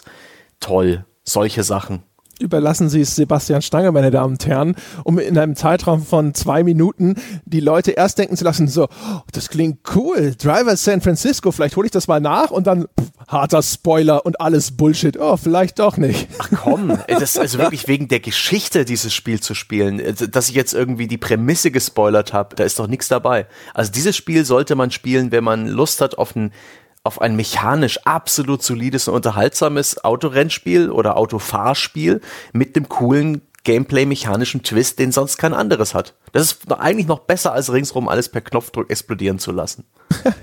das war auf jeden Fall tatsächlich relativ cool. Das stimmt in meiner Erinnerung. Die hatten ja auch das technisch relativ geil umgesetzt. Das, du springst ja dann mit so einer kleinen Kamerafahrt wirklich direkt von einem Fahrzeug zum nächsten. Und ähm, auch, du hast ja ständig so Verfolgungsrennen darin. Das heißt, so Verfolger auszumanövrieren, indem du wild zwischen diesen Fahrzeugen hin und her springst, auch strategisch auszuwählen, welches Fahrzeug ist denn jetzt in dieser Situation vielleicht besonders gut geeignet. Das war alles schon relativ nett gemacht. Mhm. Zudem hatten sie eine gute Fahrzeugauswahl. Da waren viele nette Muscle Cars dabei, die hervorragend geklungen haben, die angenehm schwammig aufge aufgehängt waren mit tollen, also wie gesagt, tollen Cockpit-Perspektiven, wo auch die Spielfigur hervorragend an diesen riesen Lenkrädern rumgerudert ist. Das war toll inszeniert. Also äh, das habe ich auch fast ausschließlich in der Cockpit-Perspektive gespielt. Und das ist echt ein, ein Chapeau an ein Rennspiel, wenn es das schafft. Normalerweise schalte ich irgendwann entnervt in einer der anderen Perspektiven, aber da hat es einfach wunderbar geklappt. Die Stadt war eine angenehm komprimierte Version von San Francisco das war vielleicht der größte Makel am Spiel. Da hat man nicht wirklich viel wiedererkannt. Das ähm, Watch Dogs 2 San Francisco ist das deutlich bessere beispielsweise, aber ist auch kein Rennspiel. Ja, da fliegt ja jetzt auch nicht alles innerhalb von Sekunden an dir vorbei. Was übrigens auch, wenn wir schon bei Rennspielen sind, die nochmal eine Chance bekommen sollten, äh, müsste ich ja auch noch danach schreien, ich brauche ein neues SSX bitte. Also diese Snowboard-Rennspielreihe von Electronic Arts, von EA Sports oh, Big damals. Gut. Und ähm, ich, ich habe bis heute mich nicht getraut, diesen PS3-Ableger zu spielen, der ja auch ein Reboot war und nur SSX hieß. Ich habe immer nur Schlechtes davon gehört, aber zumindest das erste SSX und SSX Tricky waren großartige, großartige Rennspiele und einfach, also der wichtigste, der wichtigste Gedanke, der dem Entwickler nie kommen darf, ist einfach, Snowboard fahren, das ist ja, das ist ja Sport, so Trendsport, Extremsport, da muss ich ja voll diese Subkultur und dieses coole Trendige mit reinbringen und es sollte realistisch, nein, Bullshit. Sie brauchen abgefahrene Strecken, mindestens ein paar Nachtkurse, wo alles durch Bengalfackeln erleuchtet ist. Man springt über Hütten oder sonstiges. Man grindet gerne bitteschön auch auf den Stahlseilen einer Gondel, die den Berg hinaufführt oder was auch immer einem sonst an absurden Streckenführungen einfällt. Das kommt alles da rein und man vermeidet es partout dem Ganzen erstens einen realistischen Anstrich zu geben oder zweitens irgendwie peinliche Trendsport-Jugendkultur abbilden zu wollen. Ach ja, das war ein tolles Spiel. Und SSX für die PS3 war tatsächlich ziemlich enttäuschend. Das hat einfach diesen, diesen Flair nicht getroffen. Jede Oberfläche hat sich so gefahren, auch Felsen, wie, wie glitschiges, wie glitschige Kacheln. Das war von der, von der Fahrphysik einfach irgendwie enttäuschend. Und es war zu groß, zu viel, zu schnell. Das hatte nicht die genialen linear designten Kurse des ersten Spiels, das ich auch damals hoch und runter gespielt habe. Sehr schöne Idee, André. Da möchte ich dir einfach mal zustimmen. Dass ich das heute noch machen dürf, werde, das hätte ich nicht gedacht. Damit war nicht zu rechnen. Nein, aber das war, oh Gott, die ersten zwei von SSX, die habe ich wirklich rauf und runter gespielt. Die waren toll. Auch da wieder, nicht wieder in die Open-World-Falle tappen, einfach schöne, normale, lineare Rennstrecken bauen und halt einfach mit, mit coolem Kram drin. Also mit irgendwelchen Sprüngen, wo man auch so ein bisschen so, wow, da geht's aber runter denkt, wenn man da drüber fährt zum Beispiel. Das war alles so cool gemacht damals. Dann dieses, dieses schöne Punktesystem, ne? Hier ein bisschen grinden, da ein bisschen grinden, Punkte einsammeln, coole Tricks ausführen zwischendrin. Das war geil. Ja, ist dann der Jochen eigentlich überhaupt noch da? Hat er uns verlassen? Sind wir überhaupt noch auf Sendung? Ist seid ihr, Rennspielkoma. Seid ihr, seid, ihr, seid ihr fertig mit den Rennspielen? Kann ich wieder zuhören? es gibt wirklich kein einziges Genre auf dem Planeten, das mir egaler wäre als Rennspiele. Das ist einfach so ein, schnell über Wave Race reden? es ist, Rennspiele sind mir halt einfach echt so egal. Es gibt ein paar, die habe ich echt gerne gespielt, aber das ist überhaupt nicht in irgendeiner Form was, weißt du. Ich habe die ganze Zeit so im Hintergrund überlegt, was müsste denn ein Open, ein Open World Rennspiel tun, um mich davon zu überzeugen, dass ich es interessant finde und ich hatte keine Idee. Tut mir leid. Gerade nicht Open World. Ja. Keine Open World. Das Open ist- World ist der, das ist der Irrweg des Rennspiels. Ja, weil Sebastian halt Driver San Francisco als Open World Rennspiel genannt hat. Ich hatte jetzt gerade so überlegt, würde mir da irgendwas einfallen, aber es ist, es ist mir so egal. Also es ist, ja. Ich hatte es ja an, an manchen Stellen vielleicht auch schon mal erklärt, ich habe auch keinerlei Faszination mit Autos oder mit Schnellautofahren und äh, solchen Geschichten. Das ist einfach, I don't care. Du hast halt keine Seele. Oh, man muss ja so eine, also man, wenn man eine Seele hat, dann äh, findet man Autos toll. In Deutschland schon. ja. Immerhin magst du Bier und Fleisch, also ist dir vergeben. Ich muss ja gestehen, Autos sind mir im wahren Leben auch scheißegal, weil mein nicht existierender Führerschein möge als Beleg dafür genügen. Aber ja, keine Ahnung. Also ich mochte halt immer, Rennspiele mochte ich immer gerne. Also keine Ahnung, ich, das ist ja auch so traditionell früher auf den, auf den Konsolen. Mein Gott, was hat man an Rennspielen gespielt? F-Zero könnte es auch mal wieder ein nettes geben, aber Wave Race wäre übrigens auch toll. Ein gutes Wave Race. Ah, mein Gott, waren die Wave Races toll damals. Gerade das erste auf dem N64 war ja auch technisch wirklich bahnbrechend. Meine Damen und Herren, das war's für heute mit Auf ein Bier. Das kommt hier. So. Ja, klar. Ende die ganze Geschichte Hammer. in Verbitterung. Trotzig zu Ende gebracht. Bevor ihr noch mit Wave Race anfangt. Ach, na gut. Naja. Ja, äh, wollen wir den Sack zumachen oder will noch irgendjemand irgendeins in den Raum werfen? Ich finde, wir können ihn zumachen. Wir können ja jederzeit auch dazu eine Nachfolge produzieren. Den Nachfolger zu den Nachfolgern. Oh, da kann man ganz lange über Wave Race reden. ähm, äh, mir fällt auch nichts mehr für eine Nachfolgersendung ein. Also die müsstet ihr dann vielleicht unter euch ausmachen. Verdammt. Ach, na gut, meine Damen und Herren, das ist es dann wohl gewesen. Wenn Sie zu dieser Folge vielleicht trotzdem einen Nachfolger wünschen, passenderweise lassen Sie uns, uns wissen. Forum.gamespodcast.de ist die Anlaufstelle. Dort können Sie uns Feedback geben.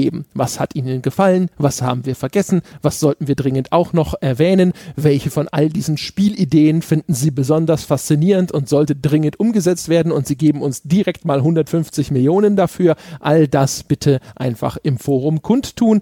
Ansonsten, wie immer, wenn Sie uns einen Gefallen tun möchten, aber kein Geld ausgeben wollen, dann wäre es sehr nett, wenn Sie uns auf iTunes die verdiente 5-Sterne-Bewertung geben. Dadurch bleiben wir dort in den Charts sichtbar und können von anderen Menschen gefunden werden, unter anderem von Menschen, die bereit sind, uns Geld zu geben. Zum Beispiel auf Patreon, meine Damen und Herren, werden Sie Bäcker und Unterstützer dieses Podcasts. Einerseits aus idealistischen Gründen, weil Sie unabhängigen Journalismus unterstützen möchten, aber auf der anderen Seite, weil Sie einen handfesten Vorteil davon haben. Sie bekommen nämlich schon ab 5 Dollar alle unsere wundervollen Gaming-Inhalte.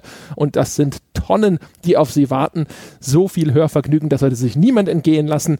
Und ansonsten, wie immer, auch noch der Hinweis, Sie finden uns auf Facebook unter facebook.com slash auf ein Bier. Das war's für diese Woche. Wir hören uns nächste Woche wieder. Bis dahin.